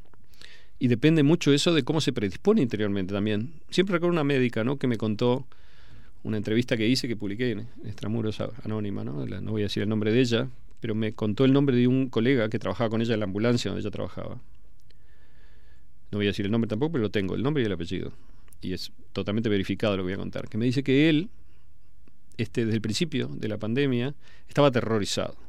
Aterrorizado. Seguro de que se iba a morir de COVID. Este, tomando todas las precauciones del mundo. en el medio de la pandemia falleció el padre, creo que fue, por unas complicaciones, un hombre muy viejo, obviamente también atribuido a COVID por el PCR, y él aterrorizado. Cuando llegó la vacuna, fue el primero, los primeros 10 que se dio la primera dosis de Pfizer, y después se dio la segunda dosis. Y cuando yo le hice la entrevista, que era bastante temprano en aquel tiempo, ya este, estaba internado en el CTI del británico con COVID, con las dos dosis, y se murió. Yo creo que se murió por la vacuna, lamentablemente, pero él este, estaba tan seguro de que esto iba a pasar que quizá no sé qué mecanismos funcionan, ¿no? Pero a veces uno se tropieza tanto con su propio miedo que termina provocando exactamente lo que menos quiere, ¿no? Que pase. Claro. Entonces, a todos nos pasa eso. ¿no? Entonces, eh, es simplemente tenemos que aprender todos, ¿no? Y estar alerta y nada más que eso. Yo creo que me gustaría quedarme por acá, pese a que quedan 15 minutos. De repente podemos hablar de otra cosa o lo que sea. No, pero... no, no, seguir en esa línea porque se ha- eh, eh, eh, hemos eh, hablado también, nosotros hemos eh, nos hemos dado cuenta también, hemos hablado también con Maxi mucho- Ujú. muchas veces, eh, de que estábamos sin querer teniendo un discurso radical para hacerle frente a un discurso radical, Claro. a una supuesta verdad absoluta. Y que entendíamos ese miedo que condujo a mucha gente a hacer cosas que hoy, de las cuales hoy se arrepiente o no se siente segura. Es más, tomó la decisión sin estar seguro. Exacto. Y hoy se están dando cuenta a la luz de, de- de, bueno de los hechos en realidad de que la pandemia no se extingue por más que haya vacunación, de que los vacunados se vuelven a infectar, de que quieren seguir Que la mayoría de los internados están vacunados. ¿no? que la mayoría de los vacunados están infectados, que ahora las nuevas teóricamente nuevas cepas, lo dice mismo la prensa oficial, que es el 65% de los que tienen un rebrote están vacunados. Exacto. Entonces, el- esa, esa posición que tomamos desde acá empieza a tener sentido para mucha gente que eh, no quería escucharnos. Lo que y, pasa es que- y hoy, y, y- y Sí. mantener un discurso eh, entendiendo nuestros propios errores en el afán de querer advertir de algo que veíamos peligroso, hoy nos encuentra como, nos vuelve a- al centro. Yo- Este, yo- y, yo- y eso es importante resaltarlo. Absolutamente. Y yo creo que también es un, peligro que nosotros tenemos, es pensar que teníamos razón. Es decir, Claro. lo voy a decir con, con delicadeza porque creo que... ¿Cuál es la gran tentación? ¿no? A uno a veces en boca. A todo el mundo le pasa, digamos. ¿no? Este, En su análisis, a veces, Claro. uno sin tener la prueba, No fuiste vos el que invocó. pone. Invocaste, pero fue a través tuyo que se invocó, digamos, ¿no? Es decir, el emboque tiene que ver Claro. con algo que está ahí y que uno tiene que entrenarse, yo creo, a lo largo de la vida para estar abierto a verlo, pero no es porque uno haya tenga un poder sobrenatural ni nada por el No, estilo. no, no, no. Y el er- los errores de los que estamos hablando, yo creo que acá estamos hablando de actitud. Por ejemplo, voy a poner otro ejemplo. Si alguien está todo el mundo aterrorizado con la vacunación, de así todo el mundo, quiero, alguna gente Claro. está aterrizada, aterrorizada con que lo obliguen a vacunar a. Bueno, ¿ya te pasó? Todavía no te pasó.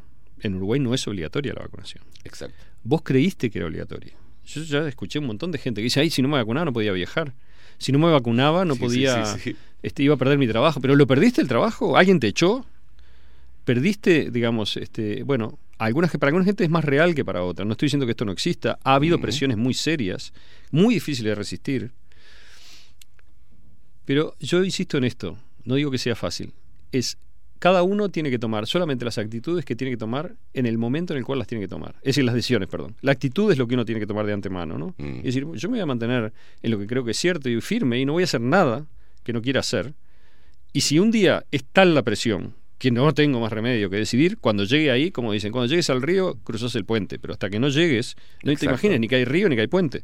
Porque eso casi que contribuye a ponerlo delante tuyo, digamos, ¿no? Uno se, se, se predispone para bien y para mal con las cosas. Hubo gente, ahí va, como dijiste vos, Mm. hubo gente que dijo mucha, eh, y conocidos también, no, yo me vacuné porque mi, mi trabajo es viajar, este, y yo tengo que, que viajar, pero fuiste y preguntaste cuáles eran las condiciones para viajar, Exacto. no, Claro. me vacuné y ya está, Exacto. por las dudas. Y, tengo otros doy- que viajaron sin vacuna. Me doy la China porque es más suave. Sí, sí, sí. Toda, esa, toda esa onda, ¿no? La China. Bueno, y mm, otra cosa con respecto a la actitud, ¿no? O sea, con lo de tener razón. De repente se da que a lo largo del tiempo se empieza a ver mejor muchas cosas que nosotros dijimos desde el principio. Pero eso yo creo que, es- que lo bueno que, que cada uno puede haber hecho, no, no solo de nuestro bando, sino de cualquier bando, tiene que ver con haber tratado de ser fiel a lo que uno pensaba que era verdad. Claro, acá no se está Entonces- buscando, no estoy hablando del Y no, reconocimiento. no fue, entonces que teníamos claro, razón. no fue uno que tuvo razón. Claro. Simplemente que las cosas fueron para donde tenían que ir. O sea, si vos mirás las cosas, lo que pasa Yo es creo tiene que tiene hicimos que ver con algo muy simple, que es la información. Es la información, es algo muy, muy poco espiritual, si querés. Muy simple. O sea, uno puede tener el hábito de decir, dicen, hay una ballena en la playa Ramírez. Bueno, es raro. Pero ¿yo qué hago? Si me dicen, si tengo tiempo y ganas, voy y miro. Si hay una ballena, hay. Y si no hay, no hay. Ya está. Es decir, eso es todo. Es como una Es como humildad. habla de periodismo el, el- el- el ejemplo de la lluvia. Es como una humildad. No es poner al que dice que Claro. llueve y al que dice que no. Salí, fíjate si llueve. Es como una humildad también, ¿no? De verdad, ¿no? Como decir, bueno, voy a ver, no sé. Pero ¿qué pasa? En este tiempo lo que se nos vende también es mucho soberbia, de decir, si vos te subís a esta línea informativa, a esta narrativa, vas a estar al lado del bien y sobre todo nunca vas a revisar nada. Lo que nosotros te decimos es verdad. Claro. Y el, y el precio, es decir, el pago que te doy por eso es que vos sos superior al otro. Eso es lo que se ha vendido en términos de medios mucho, ¿no? Como decir, vos, vos repetís esta narrativa, estás del lado de los buenos. Fíjense, van a ver que siempre la narrativa COVID es una narrativa que dice, vos estás del lado de los buenos. Ojo con la nuestra, porque la nuestra puede caer en lo mismo también. Exacto. Es decir, también decir, yo soy el único que no se come la, la, la Mirá que lo pastilla. hicimos. El único que no se come la pastilla. Lo hicimos. Ah, está bárbaro. Sos, sos un crack. Sos un crack. Realmente te felicito porque sos un crack. Siempre tuviste razón. No. No. O sea, ¿y cuántas noticias falsas hay de los dos lados? O sea, lo que hay que hacer es, para mí, lo que hay que hacer, lo que yo trato de hacer, y que no digo que lo logre siempre, ni cerca, es tratar de volver, digamos, es un trabajo constante, ¿no? Tratar de volver una y otra vez a preguntarse ¿no? y a cuestionarse y decir, bueno, no sé, no sé, esto no sé, no sé. No, pero es un genocidio. La, el- la- No la- sé. puede ser, puede ser. Es una hipótesis, lamentablemente, yo sabe que me he resistido a ella Lo sé. y lo, me sigo resistiendo. Este, la de la eugenesia, ¿no? Y que los eugenistas, ¿no? o, o Sí. mierda se llamen, eugeneticistas, Control, eugenistas, no eh, sé, nos, nos están gobernando. Sí. Y los Illuminati y todo. eso. Reducción de la población. Está bueno, este, ¿no? Está bueno, una explicación fácil. Sí. Compro esa, pago, voy para mi casa y estoy, estoy pronto. Ya entendí todo. Ojo, eso no quiere decir que no hay eugenistas y que Bill Gates no quiere hacer un buen negocio, un buen trabajo con las vacunas y bajar el 10% de la población, como dijo. Claro. Yo, yo me preocupé de ir a buscar la charla y la escuché toda. Dijo eso. Clarísimo. Así como yo digo que hay otras veces que no dijo, pero es peor que eso. Lo dijo con un chiste y la gente se rió. La gente que estaba en el TED, en esa charla TED, que fue en el 2010, Increíble. dijo, este, bueno, no, no quiero reproducir mal, porque si reproduzco mal van a decir no cuenta exactamente lo que dijo Gates. Les invito a que miren la charla, se puede conseguir hasta subtitulada, Sí. creo, a esta altura. Él estaba No sé si explicando la compartimos también, la hemos compartido. explicando cuáles eran los factores que estaban jugando en el aumento de población y cuáles eran los que se podían controlar y cuáles son los que no se pueden controlar. Y entonces ahí el primero que dijo fue, grosso modo hay que matar un poco de gente. Sí. Hace- si hacemos un buen trabajo con las vacunas podemos llegar a bajar un 10% de la población. reducir un 10% de la población. Ese es, para, eh, palabras más, palabras menos. Es- esa es la frase y no se retrajo, no se re- eh, retractó, ni tampoco dijo lo- algo equivocado, se rió y siguió adelante y todo el mundo entendió y todo lo que siguió fueron otra forma de bajar la población. Es decir, era esa la línea. ¿tá? Entonces, yo estoy diciendo que Gates este, controla todo lo que va a pasar, no. Pienso que a él también, como a todos los magos negros, se le va a reventar la cosa en las manos en su momento, si es que vive para eso, capaz que se muere antes, se le reventará en otro lado, pero el, pero darse cuenta de algunas cosas no implica reducir todo a, a esas cosas. Hay más cosas. Cerrando un poco el... el- Porque, por lo- ejemplo, lo- y termino con esto, hay cosas que, que están pasando que nos parece que son malas y sin embargo son necesarias también para nosotros. Es decir, transformar esta civilización y, y eventualmente hacerla paté también, como está pasando, quizás sea algo necesario. Y quizás lo que están operando para eso están haciendo algo que tienen que hacer también. Yo no soy el único que está haciendo lo que tiene que hacer. Cada uno le toca hacer una parte distinta de la tarea a veces, ¿no? Bueno, arrancaste con el tema de la espiritualidad y saber, y al menos estar, siempre digo que, que llegué a un punto después de muchos años y, y todavía sigo trabajándolo, de poder aceptarme a mí mismo, poder estar conforme con lo que soy, en realidad. Y eso es de acuerdo a las acciones que he tomado o las posturas que he tomado ante diferentes adversidades. Punto. Eso no me hace más que otro. Pero lo que creo sí, que hemos hecho algo que había que hacer, y era de alguna forma incentivar al análisis de las personas, no pararnos solamente en una vereda, Exacto. eh, hacer bombardear a- al discurso oficial, no, crear un espacio donde entendamos la necesidad más en estos tiempos, siempre fue una necesidad, ¿no? Pero de analizar, de respirar un poco, conectarse con uno mismo y tomar las decisiones para no caer en la oscuridad espiritual del arrepentimiento y el eh, estar enemistado con uno mismo por haber hecho que algo que el arrepentimiento después viene. Y es mm, fatal cuando cuando viene cuando proviene de La uno falta de luz, la falta de claro eh, uno va teniendo sin hacer lo, lo que el marketineo de, de lo espiritual y el yoga y los cantos este y todo eso uno puede encontrar la, la- la espiritualidad amigándose con uno mismo. Y para amigarse tiene que haber tomado decisiones o tomado posturas que vayan en coordinación con, con su vida con, con sus sentimientos con con ver que lo que esa postura generó más cosas eh, beneficiosas para, para uno y para el, para el entorno que para, para los demás. Es, es muy difícil ese camino de encontrar. eh, por eso se habla de la experiencia, la serenidad. eh, la acumulación de experiencias hace que estés más alerta a las señales, que ya son viejas y conocidas. Bueno, algo está oculto. Pero creo que desde acá, desde Bajo la Lupa y muchos otros, todos los columnistas, vos, Fede, Ovenir, este, todos hemos co- colaborado, movimientos que, este, sociales, este, todos han colaborado en desconfiar y eso llevar a que la gente analice, lea y no tenga miedo, nada más. En Después, desconfiar- si tuvimos razón o no tuvimos razón. En desconfiar y en confiar, en las dos cosas. Porque Claro. también aprendimos a confiar en aquellos que nos dan señales de integridad, por decir así. Que ojo, así como sale, siempre pasa igual, ¿no? Cuando Sí, sale sí, uno, sí. uno a veces se tiene que perder un poco la luz y meterse en la... En el barro, como digo yo. me Hay que bajar al barro y- A cada rato, meterse en la, en la cloaca, como digo yo, y sa- sale lleno de mierda. Pero, Sí. pero cuando limpia, a veces le queda algún diamante cuando sale también, ¿no? Que encontró ahí mezclado entre la cosa. O sea, es eso, pasa eso.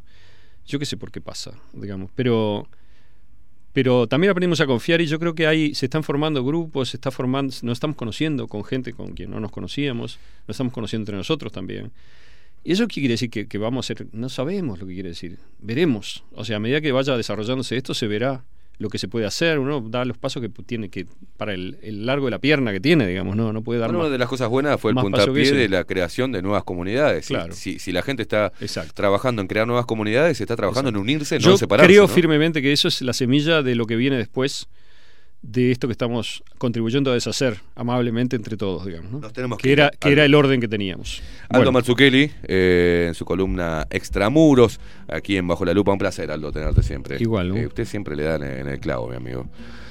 Nos vamos, nos vamos con la cómo enfrentar el miedo del pelado Cordera, que lo vamos a tener mañana en estudios también, eh, siguiendo una línea muy, muy de Aldo de lo espiritual eh, y a través de la música. Nos vamos mañana, Maxi Pérez nos puso al aire, Miguel Martínez en la web, en la voz comercial Marco Pereira, quien les habla Esteban Queimada. Muchísimas gracias, esto es Bajo la Lupa, CX30 Radio Nacional. Chau, chau. Hay un parloteo de palabras malvadas, asustan mucho, aunque no dicen nada. Y con total descaro ponen a la venta la dosis de terror que el poder ostenta. Y todos los artistas encerrados en sus casas, regalando sonrisas, como si nada pasa. Y los psicópatas están ganando la última batalla porque el silencio otorga lo que muchos callan. Cuando el artista se llena de miedo, ya no podrá ocurrir nada nuevo. Todo el engaño no chupará un huevo y todo el mundo contento de ser infeliz. Cuando la mente no crea, implosiona. Los pensamientos temerarios colisionan y desde afuera bombardean los satélites que son las nuevas armas destructivas de las élites. Nos achicharran, nos disuelven, nos fritan, vibramos bajo y nos debilitan. Programan nuestras defensas y hasta cómo sientes y cómo piensas. Hace tiempo que naufragó la esperanza con esa maldad que jamás descansa. Siembran nuestra derrota, llenando el aire de virus para que la gente se tape la boca. Y mientras la gente despierta, conspira, todos los demás apenas respiran. Y de a poco a poco perdemos la fuerza. Somos devorados por las leyes de la inercia. Este atentado virtual de inteligencia artificial pretende un hombre nuevo sin energía vital. Hoy busco un refugio donde mi alma viva, donde haya más alimento que comida, donde la muerte sea un espacio sagrado, donde pueda escuchar a mis antepasados, beber un poco de aire vivo, tener agua de mar y Conmigo, ofrendar a la tierra mis miserias para poder calmar los empates de histeria, porque el miedo es tan creativo como la estupidez, un consejero mentiroso, un asesino de sueños, un magnífico juez. Hoy se está creando la vacuna del mal en los laboratorios del infierno. Gracias al miedo a morir, que es nuestro miedo Los aullidos amedrentan.